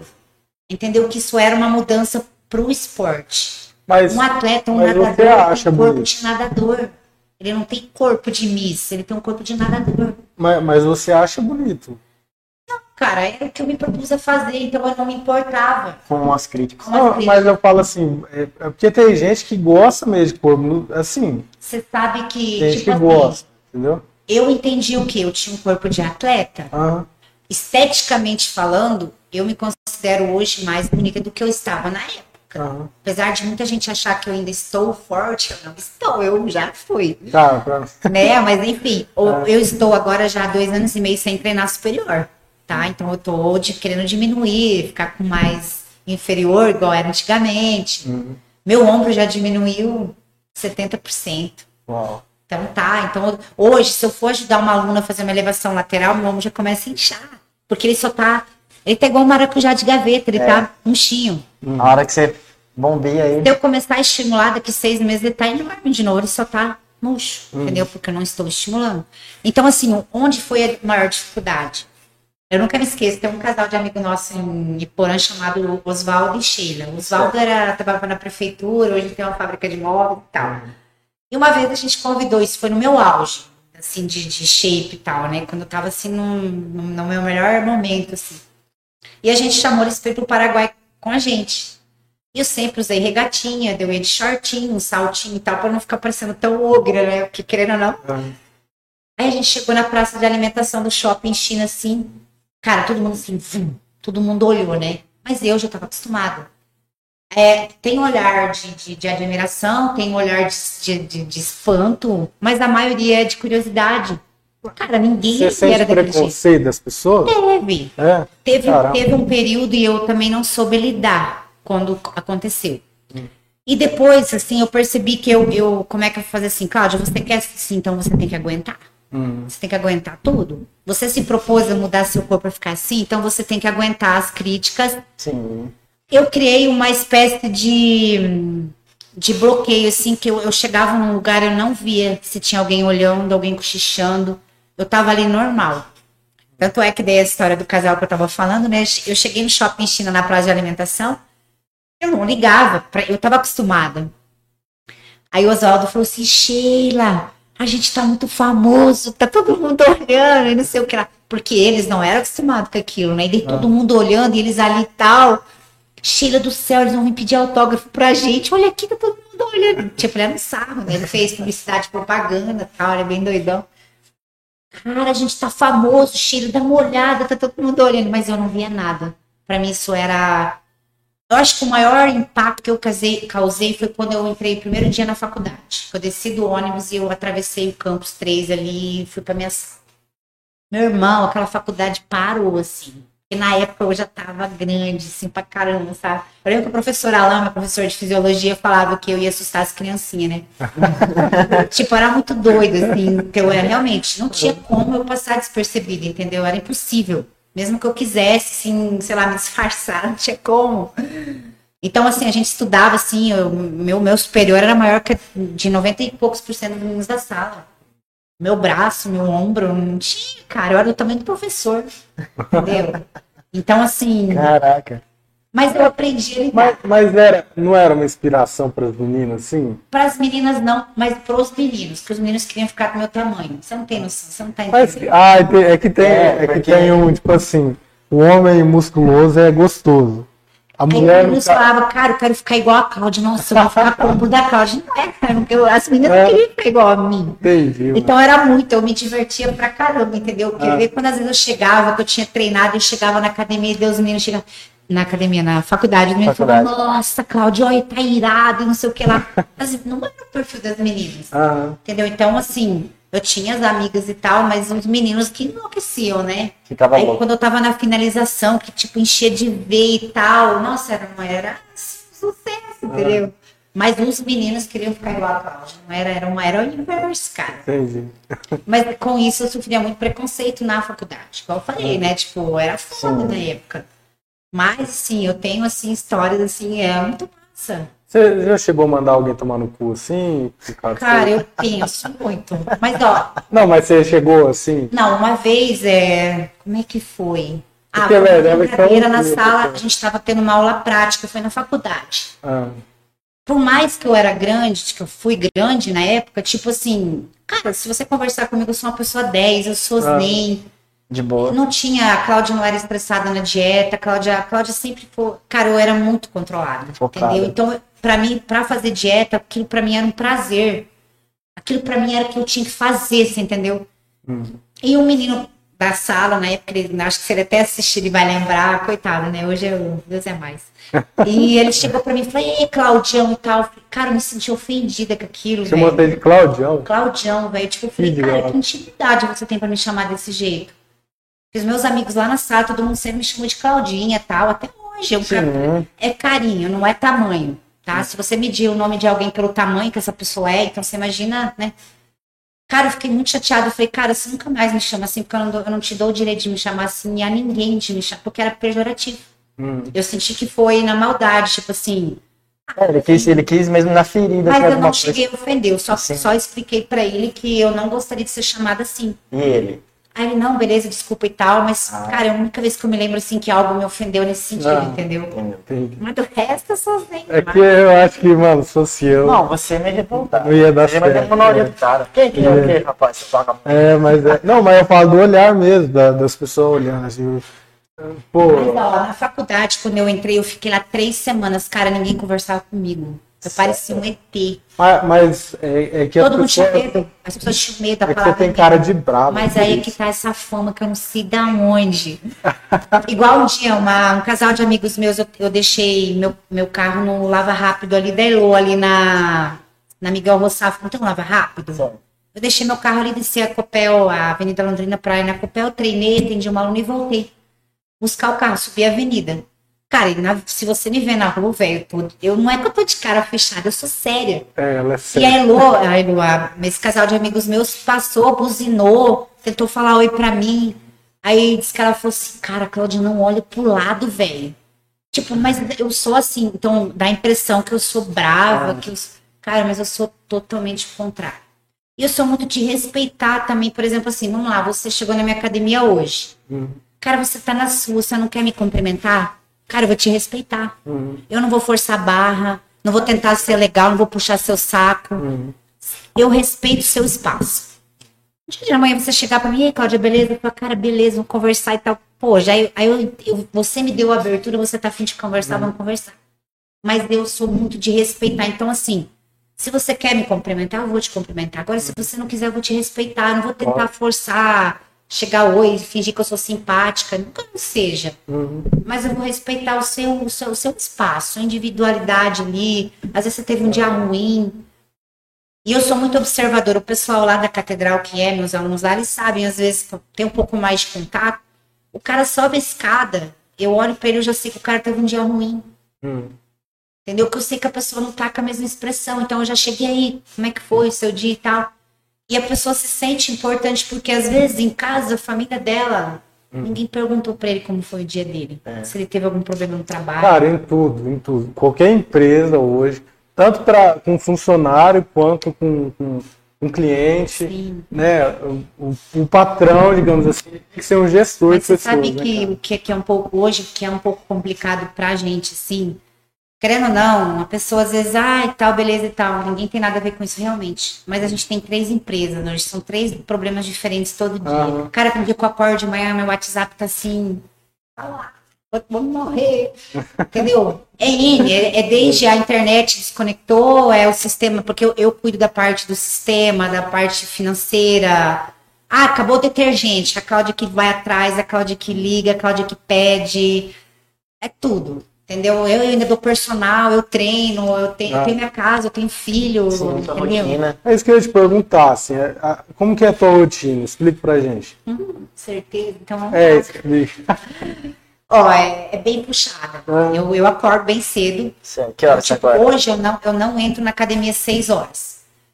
Que graças a Deus a gente tem, nas três academias tem quem abra. Na 1 um tem a Adriele, na, na 2 tem o Matheus, na 3 tem o Diácono que abre a academia. Certo. Mais 6 horas eu tô de pé, tá? Então eu levanto, faço meu café, porque eu gosto assim, eu acordo, sento, faço meu café, e aí eu vou vendo as novidades. Cara, você pode conversar comigo sobre qualquer assunto, eu sei falar sobre tudo.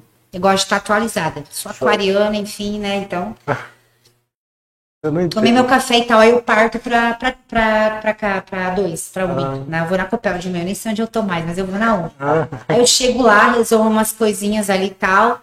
Aí teve uma época que eu chegava, eu pe- pegava sentar e pagar boleto e coisa antes de treinar. Cara, eu ia me estressando. Porque, cara, tem dia que, igual na pandemia, tinha dia que você tinha que pagar boleto, você não tinha grana, meu. A sua cabeça vai pirando. Eu falo, o que, que eu vou pagar hoje? De onde eu vou tirar dinheiro? Aí o Nilton chegou pra mim um dia e falou assim, ó, vamos combinar uma coisa. A partir de hoje você não mexe com conta antes de treinar. Porque, cara, eu não conseguia treinar mais. Isso estava me prejudicando. Querendo ou não, eu tenho que continuar cuidando do meu corpo. Entendeu? mas, mas na hora do treino aí você não fica pensando? Não, graças a Deus, eu sou uma pessoa que daí. Eu tenho isso. Eu tenho isso. Às vezes eu tenho, É. eu tenho uma conta pra pagar. Igual a semana eu tava com as né, tava com as partes de conta pra pagar. Aí eu tinha que mandar pro Juninho fazer o Pix pra mim e tal. E, e eu, aí eu fui trabalhar, tipo assim, eu, eu precisava terminar o serviço. Eu, Sim. eu tinha que focar ali, mas eu não conseguia. Eu ficava preocupado. Não, graças Igual a Deus. hoje, né? Eu fui trabalhar de manhã preocupado com, com a gravação. Falei, cara, tem que estar lá, tá horário, tem que fazer isso, tem que fazer aquilo. E eu não consigo focar, sabe? Não, graças a Deus não. O, que acontece, por exemplo, assim, de quando eu tenho talvez um pico de estresse muito alto, o que, que às vezes acontece? Problemas no sistema da academia, porque é tudo, é tudo ligado. Então, se der um problema no sistema, não funciona a catraca, não funciona, não funciona a impressão de treino, não funciona recebimento, não, não funciona a matrícula. E esses BO aí é tudo eu, tudo eu, entendeu? Entendi.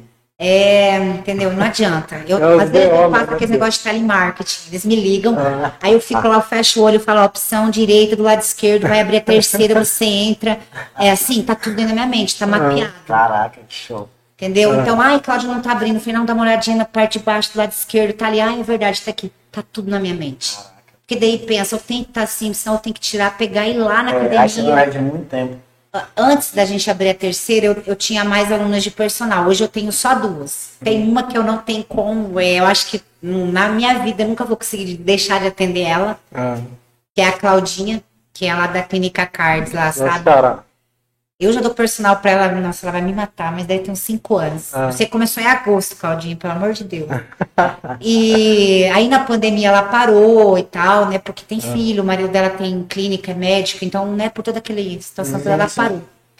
E eu tinha falado que depois que eu abrisse a três, eu não ia atender mais ninguém. Cara, pela loucura mesmo, que às vezes eu tô dando personal, aí tem um BO pra resolver e tal. Aí ela me mandou mensagem, ah, Cláudia, meu osteopata falou que eu preciso voltar porque eu tô muito estressada e tal. Eu falei, ah, não, você não volta e tal. Eu falei, putz, não tem como eu falar, porque assim, sabe quando uma pessoa assim te faz bem? Eu acho que é vice-versa, porque do contrário ela não estaria comigo até hoje. Às vezes eu tô assim, estressada e eu fico ali com ela 5, 10 minutos, cara, minha vida, não sei, muda. Ela me faz um bem, assim, não dá pra explicar. E eu falo, quando você chega num nível desse de, de, de amizade, de entrosamento ali e tal, eu acho que. Eu sempre falo, cerque-se de pessoas que te fazem rir, te fazem sorrir. Não tem remédio no mundo que cura mais que isso. Olha. Então, assim, eu sei, eu tenho toda a noção que tanto bem que eu faço para ela, ela faz para mim também.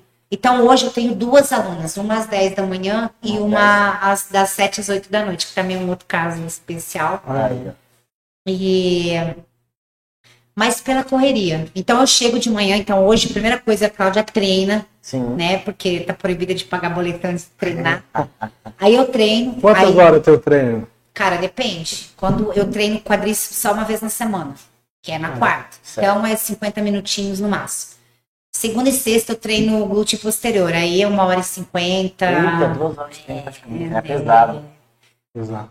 Termos de carga, Você toma, você toma pré-treino? Desculpa. Uma eu dúvida. tomo, tomo, tomo às vezes, mas pra mim não funciona muito. Pré-treino nunca fez muito. Sério? Feito? Não, não me dá nada. Sério? Eu Tem uns tomo que os assim, caras tremem até, tipo, deixa uma, formigando é, então, mão. não. Uma coisa que eu não abro mão de tomar creatina. Isso aí eu tomo Você toma sempre. Sempre. Tem dica quem toma creatina.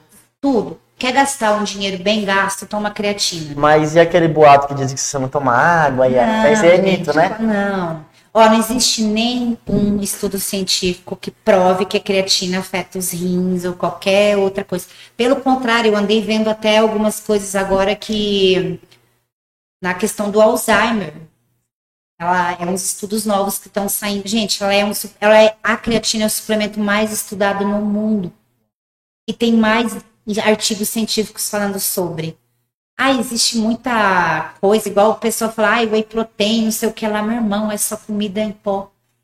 E também tira, tinha um boato assim que é bom você tomar. Bom, o que eu ouvi falar, né? Se eu quero que você tire essa dúvida. Essa questão de creatina, você tomar um período, vamos por seis meses, um mês sem tomar, depois volta a tomar pro seu organismo. Não, toma sempre pra, pra Não sempre. existe essa de ciclar creatina. Ah, aí, ó. Então, Então, assim, um o que também. muda, o que muda muito, por exemplo, assim, tem pessoas que têm horários para tomar creatina. Hoje, eu tomo ela antes do treino, eu levanto de manhã e já tomo. Só que a creatina é assim, você tem que tomá-la todos os dias. Entendeu? Ela aumenta a força, N coisas é, durante o treino, ela ajuda. Só que quando você, por exemplo, assim, ah, se eu vou tomar ela segunda, quarta e sexta, não é o ideal. O ideal é você tomar todos os dias tá? Para ela manter. Tanto é que quando você começa a tomar creatina, ela não vai te dar um resultado já no primeiro dia. Não, Quatro, cinco dias depois que ela vai começar a agir no seu metabolismo. organismo.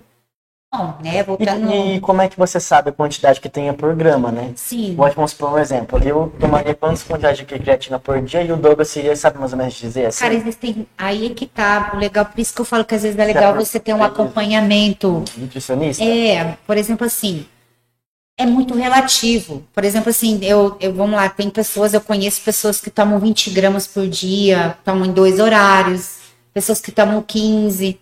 Eu tomo apenas 5 gramas, que é um scoopzinho de manhã. Ali eu tomo ali de manhã e tal, e só. Talvez é pouco, entendeu? Então, assim, mas pra mim tá sendo legal. Ah, questão de retenção de líquido, ela aumenta a água na célula, aumenta o transporte de nutrientes e tal, enfim. Não existe muita, assim, ah, você retém, fica inchado. Cara, essas coisas tudo você já caiu tudo por água abaixo, sabe? Realmente, assim, hoje, das informações que a gente tem, cara, é uma das melhores. Quer gastar dinheiro com alguma coisa? Compra creatina, toma. Ai, mas eu, eu, eu posso tomar, eu tô gordinha, tô magrinho. Cara, é, é unânime. Por exemplo, uma coisa que. é, vamos falar do whey protein, por exemplo. Ah, eu falo que é uma das melhores coisas se você pensar em pessoas da terceira idade. O whey protein nada mais é do que uma fonte de proteína, certo? Certo. Qual que é a dificuldade de um idoso? Digestão, mastigação. Você pode ver que uma pessoa de idade, um idoso, ele não come muita carne. Não é porque ele não gosta. É porque ele tem dificuldade. Você pode te ouvir falar assim, um idoso falar assim, nossa, fui numa festa, não dormi à noite. É por causa da digestão. Então, assim, uma pessoa idosa consumir uma proteína, por exemplo, líquida, ela coloca um pouquinho de água lá e toma. Cara, ela vai, ela vai ter consumido a quantia de proteína necessária para manter a musculatura dela, Sim, né? Porque a proteína, a gente, nosso corpo é constituído de proteína. sim. e de uma maneira fácil, de gestão fácil. Então, só que aonde você vê alguém falando sobre isso? Tanto é que quando na faculdade, quando eu quis fazer meu TCC, eu tinha pensado em fazer um TCC sobre isso. É, whey protein na terceira Whey protein, idade. terceira idade. Mas acabou que não deu certo, eu acabei fazendo outra coisa. Certo. Mas, cara, nos Estados Unidos, países mais desenvolvidos, cara, criança toma whey protein, você vai achar proteína, whey protein em qualquer lugar. Isso é uma coisa da cultura, é uma- um alimento. É um alimento. Você tá ali E no é conce- prático, né? Então, assim, muita gente confunde, igual. Cara, eu já vi nutricionista falando pra pessoa não tomar whey, que dá pedra no rim, que dá não sei o que lá. Cara, é uma. Pelo amor de Deus, velho, vamos se atualizar. Isso Sim. é coisa da época da minha bisavó. Mas Sério, é de verdade. coração. Não, mas é verdade mesmo. Ou falar que não pode tomar um whey porque engorda, meu irmão. Sim. Pelo amor de Deus, Ei, é ridículo. Vamos entrar num assunto agora bem assim delicado, que é mais aprofundei sobre ciclo, Tá. né? Que o pessoal, assim, bom, uma boa parte, simplesmente se você falar hoje, quem não tem conhecimento, se eu chegar assim pra minha família, ah, vou fazer um ciclo, Sim. vou tomar um monte, você é louco, não tá a cabeça, né? Você vai ficar. é, o pessoal pensa assim, o que, que é os maiores. É, às vezes queda de cabelo, né? Com os efeitos colaterais. Colaterais, medo tal. de ficar, às vezes, é, ter infertilidade, né? O que, que você me fala sobre isso? Você, você, no caso, assim, Tá. o que, que você me diz sobre essa questão de Não tem problema nenhum em falar sobre isso. Eu sempre falo assim, qual que é o maior problema do ciclo? É a falta de informação. Informação. Então, assim, as pessoas, elas vêm ter um preconceito, para você ter uma ideia, o, o uso de, de anabolizantes, de ciclo, né, e tal, de reposição hormonal, é vinculada atleta de fisiculturismo, correto? Certo. A, a marombeira, a bombada Sim. e tal. Gente, mas todo esporte de alto rendimento são usadas substâncias para melhorar o desempenho. Todos, natação, ciclismo, corrida. Todo atleta de alto rendimento usa substâncias para melhorar o rendimento. Show. Mas é feito de maneira, vamos supor, um atleta de, de, de Olimpíada, ele passa por um antidoping. Isso é trabalhado, isso por isso que ele tem acompanhamento médico, isso são, são feitos em períodos em que, após um determinado momento, é retirado né, o, o a- a- produto e ele não vai constar no antidoping. Só que ele foi usado ao longo da preparação desse atleta. Então, essa conversa toda, tal, de que ah, o é, anabolizante só usa bombado, só usa quem vai na. Gente, não. Todo esporte de alto rendimento tem o uso de substâncias para melhorar o desempenho. Quem falar o contrário está sendo mentiroso e hipócrita, tá? Mas aonde é vinculado? Ah, no cara da academia, bombadão, não sei o Pior que lá. é, tudo vinculado à Mas assim, ó, eu sempre falo uma coisa. É, eu, como atleta, graças a Deus, eu sempre tive acompanhamento de profissionais. Eu nunca usei nada. Tanto é que meus exames, gente, são frequentes, são perfeitos. Eu tenho uma saúde, assim, invejável. Mas por quê? Eu nunca fiz loucura. Entendeu? Você nunca, vamos supor, usou sem uma medicação, sem um médico. Não, sempre foi orientado, sempre foi acompanhado, entendeu? Então, assim, qual que é, é um clichê, mas qual que é a diferença entre o veneno e o remédio? É a quantidade, entendeu? É, é no frasco ali, do, igual eu falo, os melhores perfumes e os maiores venenos estão nos frascos menores. Mas assim, ó, é, é tentar não fazer loucura, você tem que ter um acompanhamento, porque, querendo ou não, tem colaterais. E se você, por exemplo, principalmente os meninos, se não tiver uma orientação, igual eu vejo muita gente, às vezes, o que a gente chama de queimando a largada. O cara entra na academia. Cara, primeiro passo, aprende a treinar direitinho, se alimentar direitinho. Tenta extrair do seu corpo o que você conseguir naturalmente, entendeu? Ter o seu limite natural. Você chegou lá com 4, 5 anos de treino e falou assim, puta, não, não tô evoluindo mais preciso, eu quero dar um algo a mais, ok, procura uma orientação. O que eu vejo também muita gente assim, depois desse, depois desse processo todo, a pessoa Certo. faz o quê? Ela, ela não começa de baixo. Ela Ela, já começa queima. É a mesma coisa que você pegar um, um Fusca e querer que ele ande igual uma Ferrari. Colocar dando- a gasolina pódio, É. né? que ele ande bom. Então, assim, quando vamos pensar assim, você é uma pessoa natural. Qualquer estímulo que você der, seu corpo vai responder. Então, para que fazer uma loucura? Usar uma coisa que você não tem necessidade de usar, que você vai encher o seu corpo de colateral e etc e tal. Igual você fala, qualquer coisinha mínima que você joga, o seu corpo já vai responder. Então, qual que é o problema da maioria das pessoas? Ah, o cara vê um negócio, vai ali no Paraguai, compra um kitzinho e vem. Cara, mas ele não tem noção do colateral, do Como efeito que de tá? cada coisa, que cada coisa, cada coisa daquela ali vai caus- causar um. E a- entenda o seguinte, uma vez que você entrou nesse mundo, ah, eu vou fazer um ciclo, cara, ou você entra para fazer pro resto da sua vida ou não entra. Entendeu? Porque vamos pensar assim, você, natural, você é uma pessoa. Depois de ter feito um ciclo, você nunca mais vai ser o mesmo. Nem no treino. Seu corpo nunca mais vai responder igual. Você pode voltar a parecer normal? Sim. Cara, isso leva tempo. E o que, que você vai buscar? A pessoa que você era enquanto você estava ciclando. Tem colaterais, coisas que vão acontecer ali? Vão. E aí, você vai conseguir depois disso voltar a ser você era antes, você está mexendo no seu metabolismo. Você tem que, você, tá, você vai pagar um preço por isso. Então, quando a pessoa se propõe a pagar esse preço, ela tem que ter certeza do que ela está fazendo. Que não existe essa. Vamos lá, você vai fazer um ciclo. Usa lá três, quatro meses. Aí você vai retirar a substância que você estava usando no seu corpo. Cara, você vai voltar onde você estava. Aí você não vai ver. Vai sobrar um Aí você vai olhar no espelho e vai falar, pô, não sou mais. É, e outra, em tudo, né? Vamos falar de libido, igual tem muita, né? Muita aquela história, ah, o cara que toma anabolizante é broxa. Cara, é contrário. Imagina, você é um homem, você tem uma testosterona X lá, Sim. né? Você produz X semana. Aí você vai começar um ciclo e você vai dobrar aquela testosterona. O que que faz um homem ter uma ereção, ter libido? Testosterona. Tá respondido. Você acha que um cara desse vai ser broxa? O que faz essa surgiu, história do então? É um mito isso aí? Não, não é mito. Ah, tá. É a substância. É. Ah. Existem coisas que o pessoal, que o cara usa de forma errada, que o cara brocha. Brocha e nunca mais funciona. Pro cara se. Cara, pro cara voltar ao eixo dele a ponto de recuperar a libido, a voltar a ter uma ereção, cara, é chão, tá? E eu conheço várias pessoas que isso aconteceu. Por isso tem que tomar muita, muito cuidado. Não é só você ir ali comprar um produtinho e usar. Cara, você tem que saber que tem coisa que se você usar sozinho, deixa um homem com a ponto de menstruar.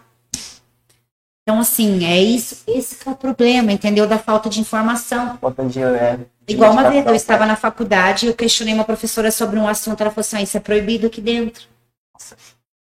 Cara, mas é o É. nosso meio, Ah. entendeu? Então, por que que tem tanta coisa errada acontecendo no meio? Porque não tem informação, não é todo mundo que tem.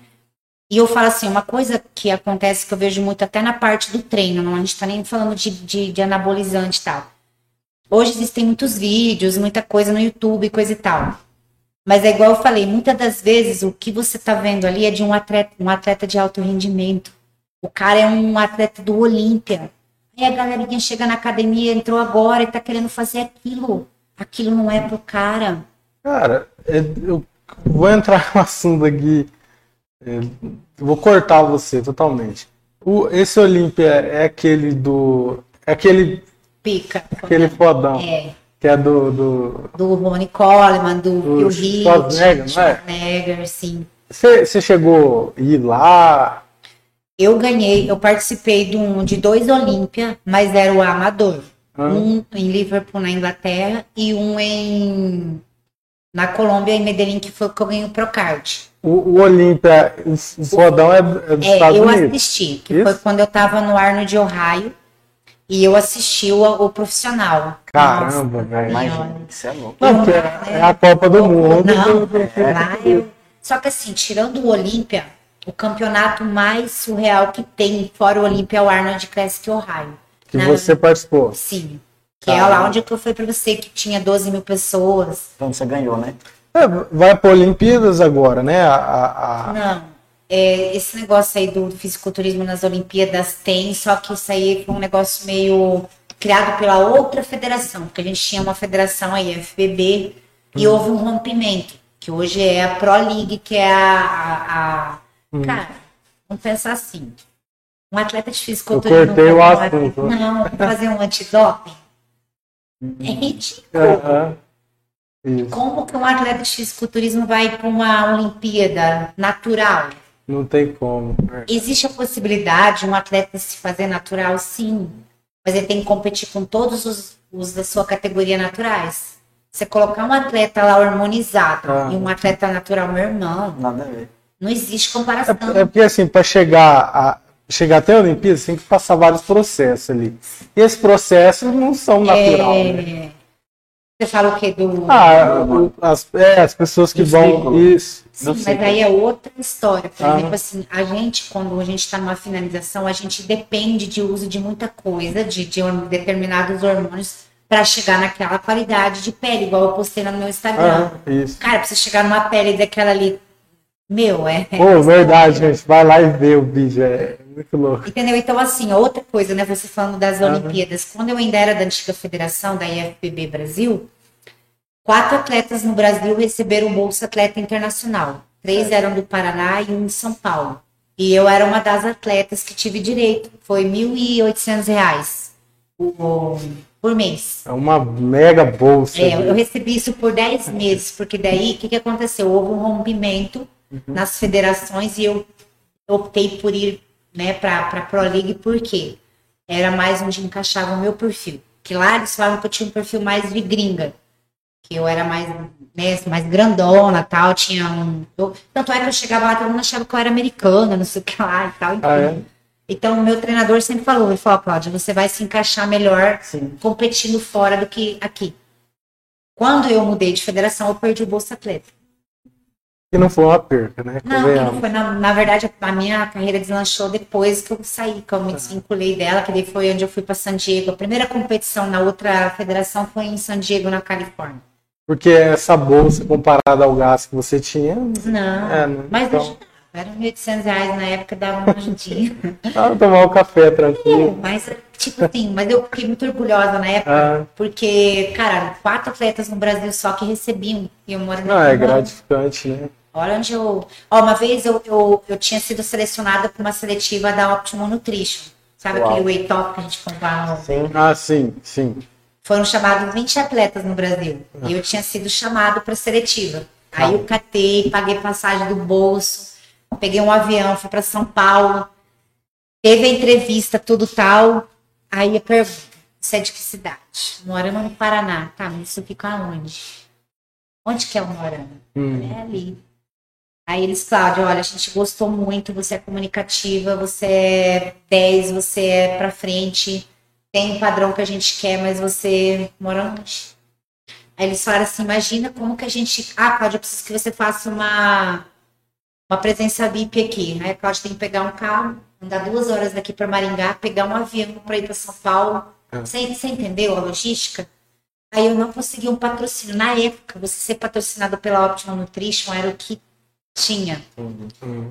Cara, ia nas feiras do ar, Mas você não pensou em mudar daqui? Por isso? não dava, né? Minha vida era aqui, né? Minhas academias já eram aqui, Entendi. minha faculdade, né? Não tinha terminado ainda. Agora com, com- com o aeroporto aumentando já, já dava bom. Não, ainda daria, né? Mas na época, nossa, era uma função, era uma. Não Ah. tinha como eu.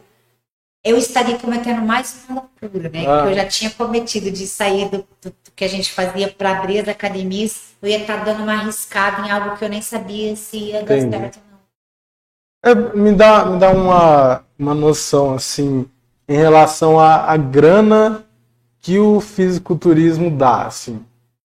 O, o- o quem que é o, o atleta foda hoje? Hoje, É. Hoje no Brasil, assim, a gente tem duas atletas brasileiras, que são as atletas do meu treinador, que era meu treinador, Ah. Ricardo Panaim, que são as primeiras brasileiras a ganhar o Mister Olímpia na história. Caramba. Na Wellness tem a Franciele Matos. O cara que ganhou o Mr. Olympia agora é um egípcio, não é? Cara, depende, tem várias categorias. Eu vi, eu vi esses dias, É, cara, vi. tem a Men's Physique, tem a Classic, que é a Classic que tem Entendi. aquele Sebum, né? Que é um cara do bigodinho, um polacão grandão. Ah, sim, não. É, eu, eu vi um que tinha ganhado é um egípcio lá. cara. É, ele acho que é da categoria 212. Ah. Aí tem uma outra que é a bodybuilder, que é aquela dos grandões mesmo, que ganhou o. o você deve estar falando do. Cara, foi que nome é só um problema. Eu preciso estudar mais. o né? Big Rim. É, eu acho que É, é. ele é um monstro. Isso, É, tá, é. ele é egípcio, isso é verdade, tá certo. Ah, Isso, é esse E mesmo. como que separa a questão de categoria? É por peso ou é por genético mesmo? Padrão também. Não, não tem Não? muita questão da genética. Vamos supor, tem muito men's physique Hoje, depois dessa separação das federações, mudou um pouco. É, então, o Men's Physique tinha que ter um padrão, não podia crescer muito superior e tal, né? Então, às vezes, o cara ficava segurando o shape dele, entendeu? Pra não desenvolver. Aí, o que o cara fazia? Ele não conseguia mais segurar. O cara tava crescendo e tava saindo do, do- da categoria dele, ia pra outras. Então, muito é perfil, é questão de, de, de anatomia, por exemplo. é, Hoje não, hoje tem Men's Physique maior que. Cara, os nomes são bons. Se você pegar os prós mesmo, meu Deus, cara, são gigantescos. Os caras são os armários. Mas aqui no Brasil, eu falo assim, o Brasil tem cara, o Brasil sempre na nossa, né, na minha, na minha época, assim, tipo, do esporte que eu participei, sempre teve atletas muito bons.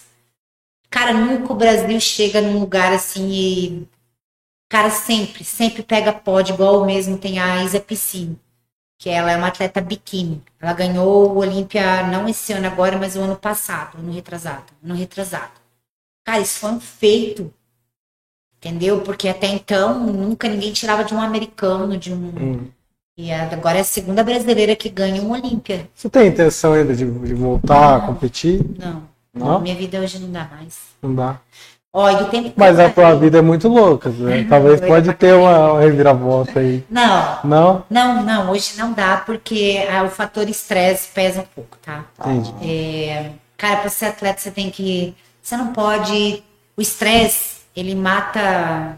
Mata tudo de bom que você tem, entendeu? Uhum. Então você tem que ser zen, você tem que ter um. Não sou uma pessoa estressada no sentido Ah. agressivo. Eu digo estresse, preocupação e coisa e tal. E não dá. Você, para ser atleta, você tem que ter uma cabeça mais tranquila, você tem que dormir X horas por dia. Hoje, eu chego em casa às 11 horas da noite. Hum. Eu 10 horas eu fecho a academia 2.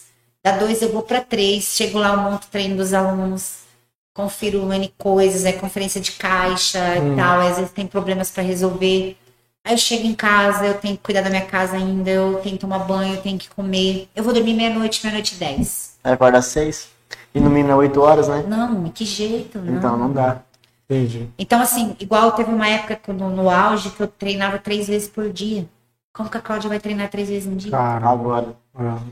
é que você só tinha isso pra, pra ir atrás na E época. só tinha uma academia. Então era tranquilo, eu tomava conta. É, dava, conseguia dividir é, Era um equilíbrio. Eu ainda tinha faculdade, eu ainda fazia presencial. Então, das 7 às 10h40 da noite, na época, ainda a Copel fechava meia-noite. Eu saía da, da, da faculdade 10h40, eu ainda ia dar personal.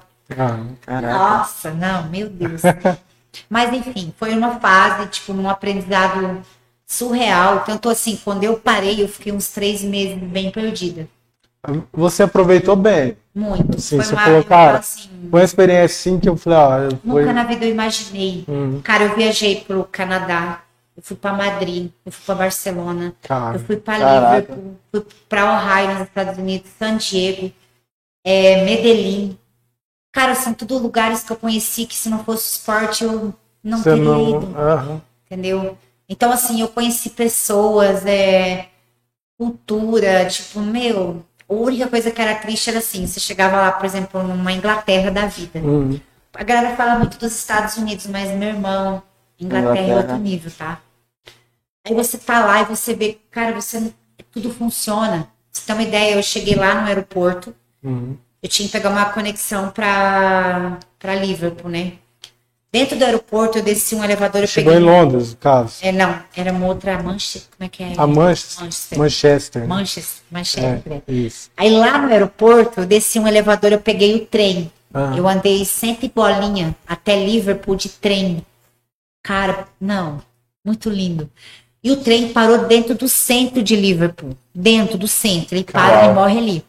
Ali tem uns táxis já te esperando que te leva para os lugares, assim.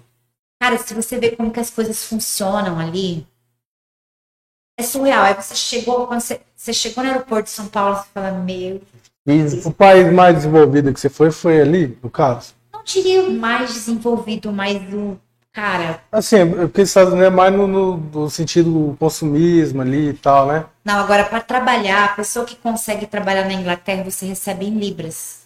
Libra é muito mais valorizado que o euro. Aqui o Libra tá 8, 7, 8, né?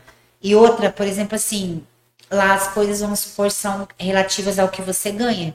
Uhum. Então você lá, na época que eu tava lá, por exemplo, você pegava uma loja de grife, por exemplo, lá você vinha uma, uma camiseta de grife, uma calça de grife, tava lá tipo 20 euros, é, 20 libras, 30 libras. Caraca. Pra gente que tinha que converter, tipo, era um absurdo, Ah, mas pra quem tá lá ganhando. tá É, em trabalhando libras. por Na hora. época né? que eu tava lá, um garçom ganhava 7 libras a hora. Então, Uau. Você tem noção? o garçom. né? Então muita gente, ah, eu queria ir para os Estados Unidos e tal. Agora um país que eu Não, conheci não, não. também, que é muito legal, é o Canadá. Canadá. Canadá. Cara, é muito, muito, muito bom. E o legal é que o Canadá ele tem todo um, um trabalho, por exemplo, assim, de, de para trazer pessoa, o turista, para morar no Pra país. morar no país. Cara, ele te paga, ele te dá seis meses de incentivo. Ele ajuda a te custear ali para É no, você. é no Canadá que não tem, às vezes, taxa muito de filhos? O pessoal não tem filhos lá? Tanto é que se você, por exemplo, for casado e você for para lá, é, eles te ajudam, eles fazem de tudo para você constituir família lá. É, é lá mesmo. Nossa, eu falo, tipo, Pra é você que- vai ter filhos, né? Sim. Porque lá o índice é muito baixo, o pessoal não tem filhos. Ah, lá- é bem mais fácil entrar então do que no... e é do Ah, lado. Canadá é né? tranquilo. Estados Unidos. Eu não, sei, Canadá. eu não sei agora, né? Sim. Se agora, na depois época, da pandemia, na época é. precisava de visto pro Canadá, mas eu acho que hoje nem precisa mais. Um amigo meu mora em Canadá e aí nossa crise foi bem difícil cidade pra que ele ele. mora lá. Cara, eu não vou lembrar de ver agora a cidade. É o Bruno. Dá um abraço pra ele, Bruno Venturini. Ele era de Umarama, inclusive. E agora tinha uns parentes, foi pra lá trabalhando, conseguiu né, montar mas assim, certinho, já tipo, eu chegou. conheci coisas assim, Me diga um lugar pra mim. De, tipo, de todos que você foi, Inglaterra, Canadá, qual que é o lugar ó, que eu ir? Inglaterra eu não andei muito, eu fiquei mais na, em Liverpool, que é a Ah. cidade dos Beatles ali. Entendi. Lá é muito legal, assim, a questão de aqueles barzinhos, tipo, a Cara, galera, nossa, que aquela história toda que o pessoal lá bebe pra caramba, é verdade, tipo, nossa. Ah, Mas assim, de coração, país que eu fui, que eu fiquei apaixonada, assim, que eu falo pra todo mundo, foi Medellín, na Colômbia. é que a, a, a vibe deles lá, eu É imagino que surreal. Seja. sabe o que, que eu fiquei mais impressionada, assim? Por exemplo, você pega um táxi lá. Hum, O taxista, ele olha pra você e fala assim, e daí, o que, que você achou da cidade? Gostou? Foi bem tratado? A preocupação deles é que você goste lá da cidade, que você seja bem tratado. entendi. Meu, é impressionante. Você chega lá, o aeroporto é no alto, aí você começa a descer. Descer, descer, porque a cidade é num buraco. Ah, é? Aí se você vê onde que eles constroem os prédios, cara, você fica assim, você não acredita. Ah, E aquela história que é perigoso e não sei o quê. Gente, meu Deus, a cidade lá é 10. é porque lá, né, tem Eu toda não uma sei como seria história. pra viver. Ah, Mas assim, a cidade que mais como que é o nome do cara lá? O Che Guevara.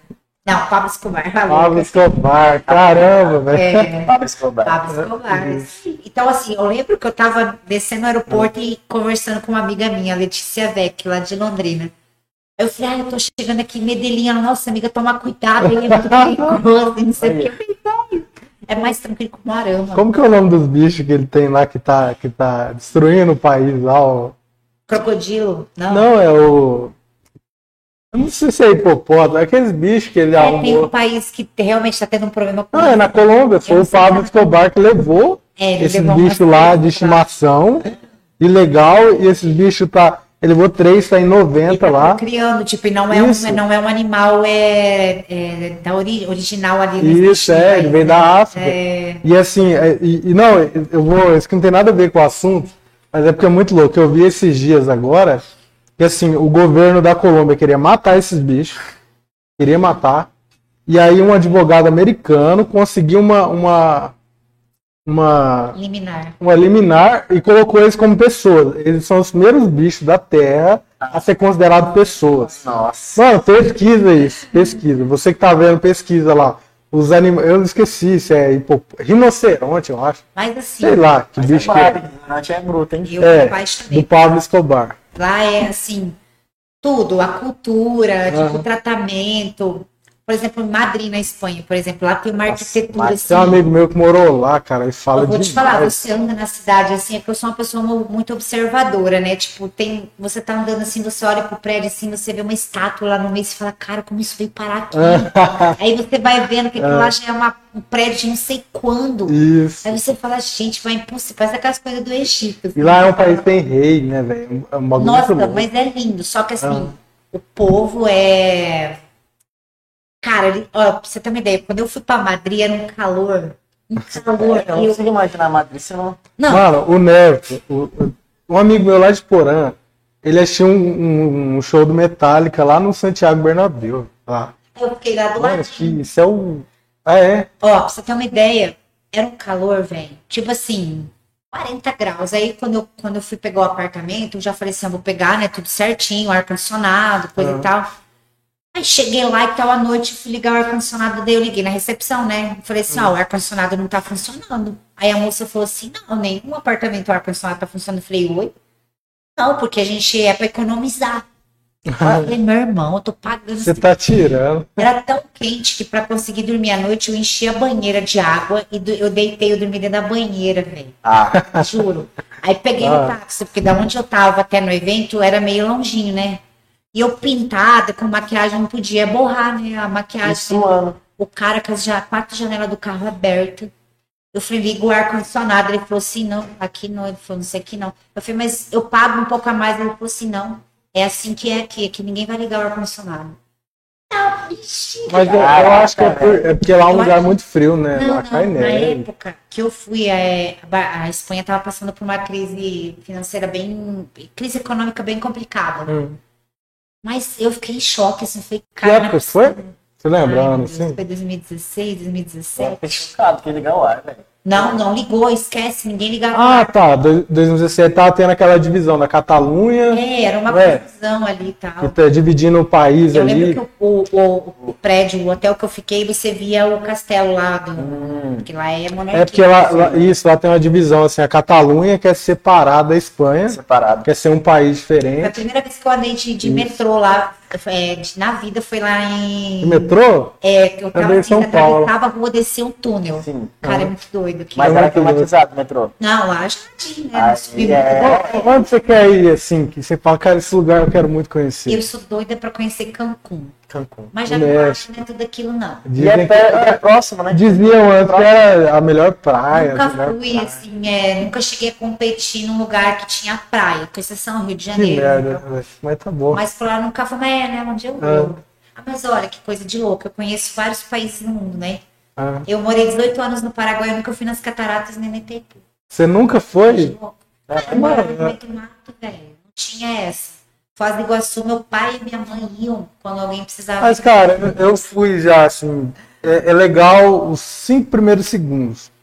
A hora que você chega, que você tá subindo aquela escada assim, que lá é um monte de escada, sabe, no meio do Aí eu mato. já colaram o card. Não, aí você sobe, aí você olha. É, você vê, né? Isso- Não, Na hora que ele viu, não gostou. Pra você andar, não. Não, não, não. É assim, que você vai subindo com aquela expectativa, né? E, e um monte de gringo falando é, perto de você, e você vai subindo assim, tal, sobe. Aí, quando você tá chegando, começa a vir aquela neblina, sabe? Molhando seu rosto. Fala, nossa, que lugar louco. Aí você olha, você vê aquele monte de cachoeira, você fala, puta que pariu, que lugar. Aí, beleza. Não, aí, nossa, bom. Ah, legal. Aí já começa. Véi, e pra me descer agora? Você fala, velho, pra mim descer aquela escada, mano. eu falo, Putz, é. Aí eu falo assim, é engraçado porque, tipo, tem, tem gente que vem do mundo inteiro. É, Só pra é, ver. não, é porque é muito e bonito. eu nunca fui, de coração, eu nunca fui. Morei lá 18 anos. É, assim, por ser Tem- perto, Sabe aquela história bem idiota, assim, santo de casa faz milagre? Morava ali, não tinha interesse. é, não tem interesse, né? Entendeu? É. Então, mas assim, um dia eu ainda vou, assim, mas dizer que tem uma loucura por ir lá. Uma vez eu fui ali em Santa Helena, sabe? Ali, tem uma Na prainha lá. É, já lá. Não, uma vez eu fui lá e aí, tipo assim, tem um amigo meu que morava lá. Aí, beleza, mas foi, ele tomou banho, tinha uns argentinos lá e tal, beleza. Aí, mano, um dia eu falei, ah, eu fui ali na prainha, ele deu risada de mim. Eu falei, mano, mas aqui não tem nada aqui onde eu moro. Ele, velho, a, a- a água mais encardida que tem no Paraná é ali. Mano, aí tira sarro de quem vai lá, tipo, é... Mas é tudo, tipo, que na época que eu fui, assim, Porque eles ter não uma ideia, valorizam. nossa, tipo, igual eu que eu morava Ah. no, interior, no interiorzão lá, pra mim, tudo que eu via depois, assim, quando eu casei, que aí que eu comecei. Sim, Porque, aí. de fato, quando eu morei ali com os meus pais, tipo, meu, na boa, eu não conhecia nada. Meu mundo, tipo, pra, pra ir pra Foz do Iguaçu, que era ali do ladinho, cara, acho que eu, toda a minha vida, eu fui, que, quatro, cinco vezes. Então, assim, eu tive uma infância bem difícil, mas. Bem na roça mesmo. tal, é, total. Mas, Então, tipo, igual foi até os 15 anos, eu tomava banho de chuveiro, aquele do balde que você esquenta a água, ferro você não sente falta dessa vida no campo ou você tá tipo, mano, Nossa, não. Hoje É? eu te dou uma casinha lá pra você morar. Gente, eu preciso de gente. Ah. Eu estava lá pela É porque condição. tem, tem gente que, que cresce lá, ela sai, mas quer voltar. Mas ó, se você pegar, Não, olha, olha é a minha personalidade, por exemplo, eu saí, Aham. eu vivi lá, eu digo que eu vivi lá escondida, né? Hum. Porque a minha personalidade sempre foi, eu não sei. Eu lembro que quando eu morava lá, tem toda aquela história, vai namorar com fulano e tal, e eu falava, não, não vou casar com ninguém nesse lugar. Olha, Eu tinha lá 10, 12 anos, É. né? De fato, eu casei É. embora. Mas eu mudei, eu sempre fui muito pra frente, assim, eu falo que hoje ainda eu, eu, eu vivo num... Minha mente hoje já é de uma maneira que as pessoas vão pensar daqui 30 anos. Uhum. Eu queria, na verdade, eu queria ter nascido daqui 30 anos, que eu acho que eu ia me encaixar muito bem. É super atualizado. Muito. Então, assim, se você analisar as pessoas que foram criadas comigo, que viveram comigo até os 18 anos, e me colocar do lado delas, você vai falar, não, isso aqui não existe, essa realidade. Ô, Cláudio, você morou do lado do Paraguai lá. Você viciou em tererê cedo lá? Nossa, toda a É, vida. eu morei em Brasília também, viciei. Não tem como, imagina, é, não é tem bom. como você, você falar do Paraguai sem falar do tererê. Do tererê. É é isso é cultural, né? É. você toma droga sempre? Mano, todo dia. Eu tomo no serviço. Ó, lá na minha academia feliz. hoje, se você chegar na 2, na recepção tem uma cuia e uma... E é do rancho tererê, né? É, É do rancho tererê. Aonde que você Pode falar que a gente é fã. Cara, Avenida Guanabara Guanabara. E Avenida Maringá, né? Tem duas. Tem dois Você vê quando uma empresa é foda, quando eles têm duas, três. É o caso da Império, é o caso do, do Rancho Tererê, né? É o caso daqui um dia da Imobiliária Tavares, né? Então, assim, é, cara, tudo que você precisar em Tererê, É o melhor lugar, que é sem tererê. dúvida. é essa bomba É que a gente toma aqui, né? Inclusive, deixa eu já anunciar uma coisa. É, vai rolar. Acabou, a gente acabou de postar no Instagram lá um sorteio. E, cara, um, um baita sorteio de Natal aí. Inclusive o Rancho Tererê tá participando. E vai ter um kit lá de cunha, é, bomba, erva. Tem uma cesta de Natal Zica. é, da, da Janaína, que é uma pessoa excelente nisso. Tudo que você precisar de artesanal, doce, ela, ela faz. Tem livro da Juntos Store também no, no sorteio. Tem um combo de hambúrguer Zica da Suprema, que é a melhor hamburgueria da a cidade. Suprema. Cara, eu, eu vou te dar um. A gente tem a Avenida Power Cash aqui, né? Em Marão, Ah. você que não sabe. Tem a Imobiliária Tavares. Do lado tem a, a, a Hamburgueria Suprema. E do lado tem o Rancho Tererê. Não acredito. Tudo junto. Tudo na mesma avenida. Tudo junto. É, eu, eu vou comer, mudar. comprar uma casa, tererê, Eu vou mudar o nome da avenida. Eu vou colocar Avenida Power Cash. Entendeu? Porque. Só abrir uma academia na avenida. É, né? então, Então, vamos abrir uma calma, lá. né, gente? Pelo amor de Deus. Nós, nós arrebenta o bingo lá, que sei lá, nós com a academia. Cara, mas é massa. Tipo assim, eu falo que é, é legal assim você ter uma história pra contar. Eu faço muita gente vê a gente e tal, fala, ah, deve ser um povo aí que veio aí montar uma academia e tal. Cara, mas se você pegar a nossa história de vida, tipo, nossa, é muito louco, assim, Claro. igual hoje, né? Eu falo, sou toda tatuada. é, Cara, eu fui criada assim, meu, Na roça, mato, cara. Não tinha telefone, não tinha internet, não tinha nem correio, não tinha nada. Então você se reinventar, É. cara, isso só depende de você, Não, e se entendeu? reinventar em grande estilo, virar É. uma atleta internacional. Aí. É uma loucura. Tipo, eu falo assim, a minha história daria um livro muito massa, porque eu É. falo assim, é uma superação. Você, gosta de ler? Cara, eu não leio muito. Eu, infelizmente, assim, ó, vou te falar assim, com Não tem 18 tempo. anos eu, né, eu terminei a, meu ensino médio, eu casei. Por muito tempo, é, eu fiquei totalmente parada, me dedicando a casa, filho, marido, né, trabalho, né, e tal. Quem trabalha com agricultura sabe que é um trabalho, não é fácil. Pesado. Eu fui voltar a estudar aos 36 anos. Você tem noção, quando eu sentei na sala da, da, da faculdade, assim, eu olhei e falei, meu Deus, o que, que eu tô fazendo aqui? É. Meu cérebro não estava habituado mais àquilo, a, a, a- a aprender, a- a sair do zero. Hum. Cara, tinha coisas lá que eu tive no ensino médio que eu olhei e falei assim, tá, mas onde eu tava nesse dia aqui, cara? Eu nunca vi isso aqui na minha Nunca vida. vi. Eu vi, mas a cabeça da gente esquece. Claro. Você tem noção quantos anos eu fiquei fora do, do- dessa área? Hum. Aí eu olhei a pessoa mais velha, depois de mim lá, tinha 20. E eu tinha 36. Aí a professora, ai, a média é tal. Eu falei, peraí que vai cair essa média. Não, essa média não é verdade. Você chegou pra mudar. E aí, como eu sou muito né, disciplinada, eu falei Ah. assim, pô, eu vou ter que. Porque assim, se quem tava lá comigo tinha saído do ensino né, fundamental, médio e tal, com a cabeça fresca, etc e tal, estudava uma, duas horas para uma prova, eu virava a noite estudando. Uhum. Só que na minha média, tipo, né, a professora Lan sabe que eu tomava um rolo atrás do outro na matéria dele, mas ele era 10. Tirando a matéria de fisiologia, que era muito difícil, psicologia, tudo, minha média era 100, 90, 100, 90. Uau. Entendeu? Eu ficava ali junto com os meus colegas de, de, de faculdade ali, pau a pau. Mas eu sabia que eu não podia me dar o luxo de estudar uma hora por dia. Cara, eu pegava o ônibus, eu já botava estudando pra prova, entendeu? E fazendo trabalho. E... Então você imagina até eu me adaptar àquela nova rotina, meu cérebro se ligar que, cara, agora você tem que, entendeu? Então chegava na hora da prova e juntava com competição, dieta restrita. Cara, você tira o carboidrato da pessoa, os neurônios se abandonam, cara, eles querem morrer. Ninguém liga com ninguém. E aí você tinha que estudar para nove provas, nove matérias. Você imagina? É top. Então, assim, se era difícil para eles, para mim era muito pior, por duas questões, né? Eu tinha toda a parte de, do esporte e tinha a parte dos anos que eu fiquei fora daquilo, que não era a minha realidade há quanto tempo na minha vida. Mas eu, eu sempre falo uma coisa assim, pra você se atualizar em questão de. De. Cara, esse tempo que você perde. Porque você perde, você estuda na escola. Eu não sei se é porque todo mundo chega no final cagando pra escola. Cara, acaba logo, que eu não Ninguém- aguento mais. Ninguém liga.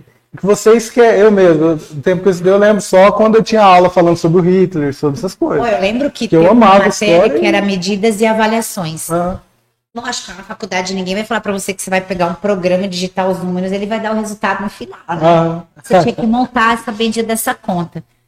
A conta dava assim, mais ou menos, né? Aí tava lá entre colchetes, entre parênteses ao quadrado. Eu falei, meu irmão, o que, que é isso? Pô, cara, daí vai eu come- aprender do zero. Tive que Ah. aprender do zero de novo, porque eu não lembrava como que formulava aquela conta mais. E no Hum. final, filha, eu tinha que bater o resultado.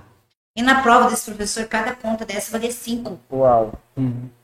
Ele fez uma prova de oito questões. Seis eram a conta, seis contas. cara. Você tem noção? ah, Hum, Mas eu dei conta, na minha média, na matéria dele foi aqui bem. Boa. Mas eu tive que aprender a sentar e falar, alguém me ensina a fazer isso aqui. e Mas- não tem essa de usar Mas é calculadora. porque você, você é aplicado assim já, né? É- é- Por exemplo, se você for começar uma faculdade de direito hoje, Eu eu sei que você Faria. vai conseguir, Faria. por causa do seu jeito. Mas assim, pessoas igual eu que não é tão aplicado assim, cara, ler é fundamental. Agora, assim, a questão de Entendeu? ler, ler um livro, eu Isso. até falei pro meu filho ontem. Ontem ele foi na livraria e comprou um livro lá, é Rápido e Devagar, que é até uma indicação do Paulo Musi. Ele já até conhece. Hum. E ele falou assim, eu falei, cara, eu queria ter esse hábito. É relaxo? É, porque eu perco quanto tempo da minha vida aqui? Mas muito da minha vida hoje depende disso aqui. Mas, mas a questão do perder tempo não é sobre trabalho, né? Sim, não, não, É não. sobre. Então, mas às vezes no tempo que eu tô lá no Instagram, no TikTok, vendo É, nada, tipo, bobageira por estar lendo, né? Tipo, 15 minutinhos que você Mas tira. eu, eu, foi o que eu falei pro meu filho, eu falei, cara, você tá numa condição da sua vida hoje que você tem que colocar limites. Por exemplo, assim, eu quero ler tantas páginas de livro, do livro por dia. Traça uma meta e foca. Eu falei, começa a montar sua biblioteca hoje. Cara, você quer ser médico, meu irmão. Você tem noção que isso aqui é pro resto da sua vida, isso aqui é um casamento? E eu, eu, eu, eu falo uma coisa pra vocês, eu tive um ano de psicologia na faculdade, é pouco. Porque quando você aprende a entender o ser humano, as mudanças de temperamento, comportamento, cara, tudo na vida muda. A forma que você vê, a forma que a sua mente trabalha, como você identifica uma pessoa, você entender como aquela pessoa, pessoa funciona só de você olhar para ela.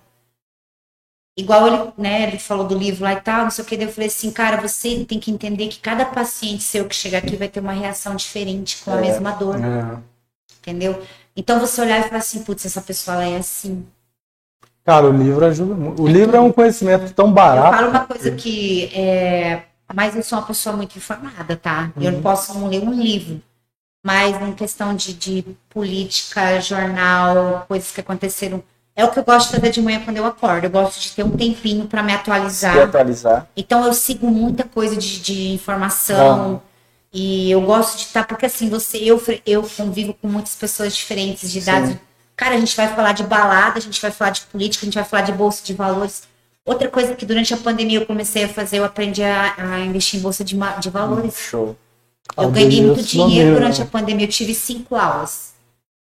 Cara, em um mês eu dobrei meu valor de investimento. Boa. Eu parei porque eu não tenho tempo. Mano, você podia fazer um curso e virar coach, sabia? Sério, pelo. Ó, Quem me ajudou foi o Igor Caprioli, alguém conhece? Conheço, o Caprioli. Eu conheço. Grande, eu, eu estudei com ele tudo, amigo Entendeu? meu. Então o Igor chegou e falou, Claudinha, senta aqui que eu vou te mostrar isso aqui. É. Aí ele me dava uma aulinha de manhã lá na Ele academia. treina, ele treina lá com vocês? É, eu falando isso, Igor, por favor, né? Volta esse corpo. Ele volta. E o shape dele era top, você é louco. Eu nunca mais faz que uns três anos que eu não vejo ele. o, shape dele era top, você tá querendo dizer o quê? Que ele era gostoso? O shape do cara, O Igor era, não. O Igor chegou uma época, ele foi mister. ele participou, Nossa. mas o cara, o shape dele é trincado. É, Igor, eu ele, lembro. Não, eu não sei como é que ele tá Eu agora. cheguei a dar personal pro Igor uma, é, uma época. Tipo Não, assim, o é Igor hoje é um filho. Pra mim, tipo assim, cara, é, o que eu aprendi, pra você ter uma ideia, o Igor me ensinou, a primeira coisa que a gente fez, ele me ensinou a mexer com é, binários, velho. Binário. É tipo, é loucura. Cara, mas eu peguei muito rápido. Uau. Tipo assim, eu comecei no, no- no- lá no, no treino, né? No treinamento, na plataforma de treinamento. Ele falou, Claudinha, aquele jeito manso, né? Você não vai, não começa a investir ainda não, vai pegando as mandadas e tal. Aí um belo dia eu falei, cara, vou depositar um dinheiro aqui, vou entrar rasgando já nesse negócio, mas como pequeno, comecei com 100 reais. Aí eu entrei e tal, aí eu jogava um pouco na plataforma, porque é um jogo, né? Vamos É. combinar, não tem, isso é um coisa de risco tremendo. Tanto é que, tipo assim, o Igor falava, ó, Cláudia, você tem lá, né, quem entende um pouco sabe, tem lá um- de um minuto, é, cinco minutos, que você coloca você lá. coloca lá programa- o período pra ver o o meu mercado. cérebro é tão rápido que eu só me dava bem no de um minuto. Entendeu? Rápido, eu olhava, vai ser assim, tal, pá. Entendeu? Só que o que, que acontecia? Como o mercado financeiro é, tem pouco, tem determinados horários do dia que Sim. estão propícios para você estar entrando. O melhor horário eu sempre estava trabalhando. Eu tinha que estar na academia, eu tinha personal. Então, assim, eu comecei a estudar, eu, eu fico pirada, eu comecei a pegar livro e coisa e ler sobre candles e tal, e etc, e por aí vai. Eu tava assim, mastigando aquilo já. Só que eu tava deixando de lado a minha empresa, eu já não tava conseguindo mais conciliar. Porque eu não admitia eu fazer aquilo de qualquer jeito. Acho que todo mundo que entra assim, meio que vicia. Aí eu comecei a investir em ações. Peguei um dinheirinho que eu tinha ganho ali e tal, e peguei todo mês e comprava ações. Cara, eu ganhei muito dinheiro com ações da Gol, da Azul. Dobrou, né? Eu comprei, tipo, a 17 reais, eu vendi a 40 e poucos É. reais. Você entendeu? Uhum. E eu peguei muito rápido. E, tipo assim, as ações mesmo, que daí eu, não- eu fazia swing trade, né? Que daí você compra, põe uma né? previsão. É. Você investe ainda? Cara, eu dei uma parada, até porque a pandemia entrou e não sobrou mais grana pra mim estar reinvestindo. Né? Então, assim, Mas o teu saldo foi totalmente positivo, não nossa, perdeu dinheiro. assim. Não, e eu fazia umas cagadas, tipo, cagada, né? Eu sabia o que eu tava fazendo. Um dia eu até falei, falei assim, Igor, eu tô pensando em comprar tal ação. Aí, porque assim, ó, tem, existem, eu sou o investidor que se chama agressivo. Sim. Tem aquele investidor que ele estuda, ele olha, olha, olha, olha. Ele, ele estuda tanto, ele não compra, ele não aporta. Porque ele O tesão dele é olhar e observar. não é muito receio. Ele tá tão na base do estudo que ele não arrisca. Uhum. E eu olhava e falava, putz, isso aqui foi um negócio meio propício, eu vou comprar. Pá, no outro dia subia lá pra cima, eu já vendia. Porque o Igor me ensinou umas mandadas, ó, você ganhou X%, vende. Então eu vendia lá no alto, no outro dia caía lá embaixo. Eu comprava barato de novo. E já ia lá e comprava e vendia alto, entendeu? Ações da Azul, da Gol. E na época ele ainda falou, pra mim, não, não compra ações da Azul não, Claudinha, tá meio furada. Ganhei um dinheiro meio agressivo. Aham. Foi assim, uma cagada, assim, entendeu? Ninguém queria comprar. Eu comprei super barato e fui lá, peguei quase toda a grana que eu tinha e falei, não, aqui vai dar certo. E não deu outra. Tanto Cara. é que durante a pandemia, cara, me ajudou muito. Eu vendi minhas ações. O, o, o seu esposo curte também essa, essa parte ou não? Não, não. O Newton, o negócio do Newton é ferro, velho. Tipo, ele curte lá o papai, essas loucuras aí de, de, de- Se a gente começar a falar de ações aqui e tal, ele não manja nada. Ele não curte, ele ele não não, não liga, ele não gosta de. é, por exemplo, assim, ah, é a parte de pagamento entra em aplicativo, faz isso aquilo. Cara, ele não gosta. O negócio dele é a parte bruta ali. Montar uma academia, é. academia mesmo, em questão de montar os equipamentos. Eu sempre fui mais ligadona na parte, assim, já de, de, de, de Hum, tecnologias, coisa que já é mais a minha área. entendi. Mas foi massa, foi uma época muito boa. Pretendo voltar. Eu tenho algumas ações ainda, Show. Eu mas vou, eu vou para duas partes agora, para nós encerrar. Primeira, e foi rápido, né? foi Foi já. rápido demais, né? Foi. Pra ela que tem cara de brava, né? Surpreendeu todo É. mundo. É, cara, primeiro, va- vamos pros seus hobbies. E- Esporte, tá? Você é uma. eu Vou dizer que você é um atleta ainda de fisiculturismo. Sim. É, curte outro esporte? Gosta de, de luta, alguma coisa assim? Não, não, porque assim, natação? não. É, quando, eu nunca fui nada, nada que envolvesse jogar bola com bola. Tanto é que na faculdade Tá, eu fui um Você pegou o trauma da bola. Não, assim, não é nem sentido por do isso, mas esporte. não leva o jeito que a coisa Ah. mesmo. Não, nossa, eu lembro que na faculdade a gente tinha que jogar basquete, vôlei, etc e tal. Meu Deus, ninguém queria jogar comigo. Ninguém me botava, eu era aquela que ninguém chamava. Era Mas assim, sempre gostei muito Todo de nadar. acontece Natação é uma coisa Natação que eu você gosto. gostar. Curto, nadar, já é minha praia. Eu amo, amo qualquer coisa no sentido. Uau. Mas bola também. corintiana, gosta de futebol. na- acompanhei muito. Eu sou da época do. Eu sou da época do Marcelinho Carioca. Tá, Viola. você pegou a melhor época, Nossa, então. tinha- Rincon, A maior decepção do meu pai. Do meu pai. Meu pai, a gente você é é gaúcho. Você né? é corintiana. Sim. Não pai é era- gremista ou Inter? Meu pai era, era Inter, era colorado, né? Ah. Imagina uma pessoa que saiu do Rio Grande do Sul, Cara. a filha mora lá no meio do mato e vira do corintiano. É que Corinthians é religião, né? É diferente. Meu pai ficou decepcionado demais. Eu concordo com o pai. Eu dei uma explicação Não, quase filosófica é religião. frustração do meu Não, pai. ele é a favor do pai dela. Ó, ele aceitaria eu virar do Grêmio, por exemplo, porque tem uma coisa a ver, né? Mas não, mas não. a pessoa vai torcer pro Vira Corinthians. corintiano. Mas é, um time mas é, é o que eu grande. falo, é religião mesmo. Eu acho que eu é não sei se Não tem, nossa. Eu é- tenho, eu tenho uma explicação filosófica mesmo para explicar que é do, do, religião. daquele Não, jogador do, do Palmeiras lá, o, o... quem que você fala. Paulo Nunes? Essa senhora... Paulo Nunes era da Eu época. nunca né? encontrei ela lá. Não, Mas top. acabou. Top. Acabou. Melhor, inclusive, eu acho. Ano que vem ela vai ganhar Libertadores de novo. Não é E, cara, Inclusive, o Palmeiras né, não tem... um- não tem mundial, é não tem mundial, vai continuar sem ter, Vai verdade. ter. Mas, vamos Questão lá, de tempo só. outra coisa, Nossa, não o é. palmeirense entregou a ardida agora. Não, é os dois é aqui, ó. É Não, dois eu corintianos palmeirense, mas defendo os palmeirenses que tá assistindo aí. Mas quebra no Tranquilo. pau depois. Mas, mas enfim. E vai vir, ó, vou chamar só palmeirense agora no podcast. Tá, lê você lê assim, mais ou menos, né? Não tem tanto tempo. É, mas Fala- é por falta de tempo mesmo, tipo... Ó, você Se que você tem for tempo, comprar- comprar aplica livro. na Juntos Store. Você vai Onde pegar o seu Juntos dinheiro e investir. Hã? Onde fica junto Stars? Do lado da Chiquinho Sorvetes, Avenida Paraná. Melhor livraria disparadaço. Eu compro, cara. Compro livro lá, tô lendo. Inclusive, eu, eu falando em esporte livro, eu fiz uma substituição tem uns dois meses. Eu parei, eu assistia todo dia Jogo Aberto, que é um, né, da Renata. Fã.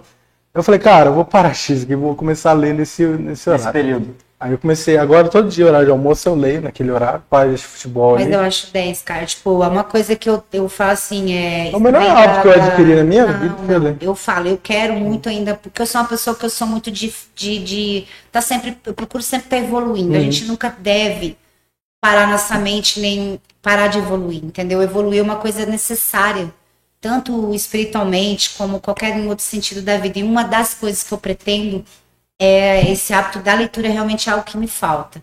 E algo que eu tô Eu, tentando... ó, eu nos últimos, eu comecei a ler tem uns três anos, vai para três anos agora.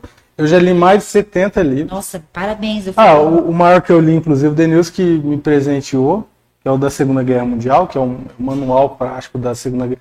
E, cara, mais de mil páginas. Assim, é muito. Não, mas eu, ler. fico- eu dou par- Pra mim- parabéns, porque eu acho que é fundamental você estar alimentando. Por isso que eu procuro seguir, além de né, tá na internet e tal, mas seguir pessoas que te agregam alguma coisa, É, entendeu? Principalmente eu gosto muito da área da psicologia. Eu acho que hoje, se eu fosse fazer uma faculdade, eu faria psicologia, porque eu tenho. Cara, me eu fiz uns cursinhos. Eu fiz da neuropsicologia, fiz da psicanálise, Acho muito é, legal. Psicologia organizacional eu fiz também, alguns cursinhos. É uma área Mas que eu me apaixono fácil. né? Aham, é então top. eu gosto de seguir porque você, a gente tem que hoje em dia aprender a lidar com o ser humano. O ser humano está muito complexo, as pessoas estão são muito diferentes,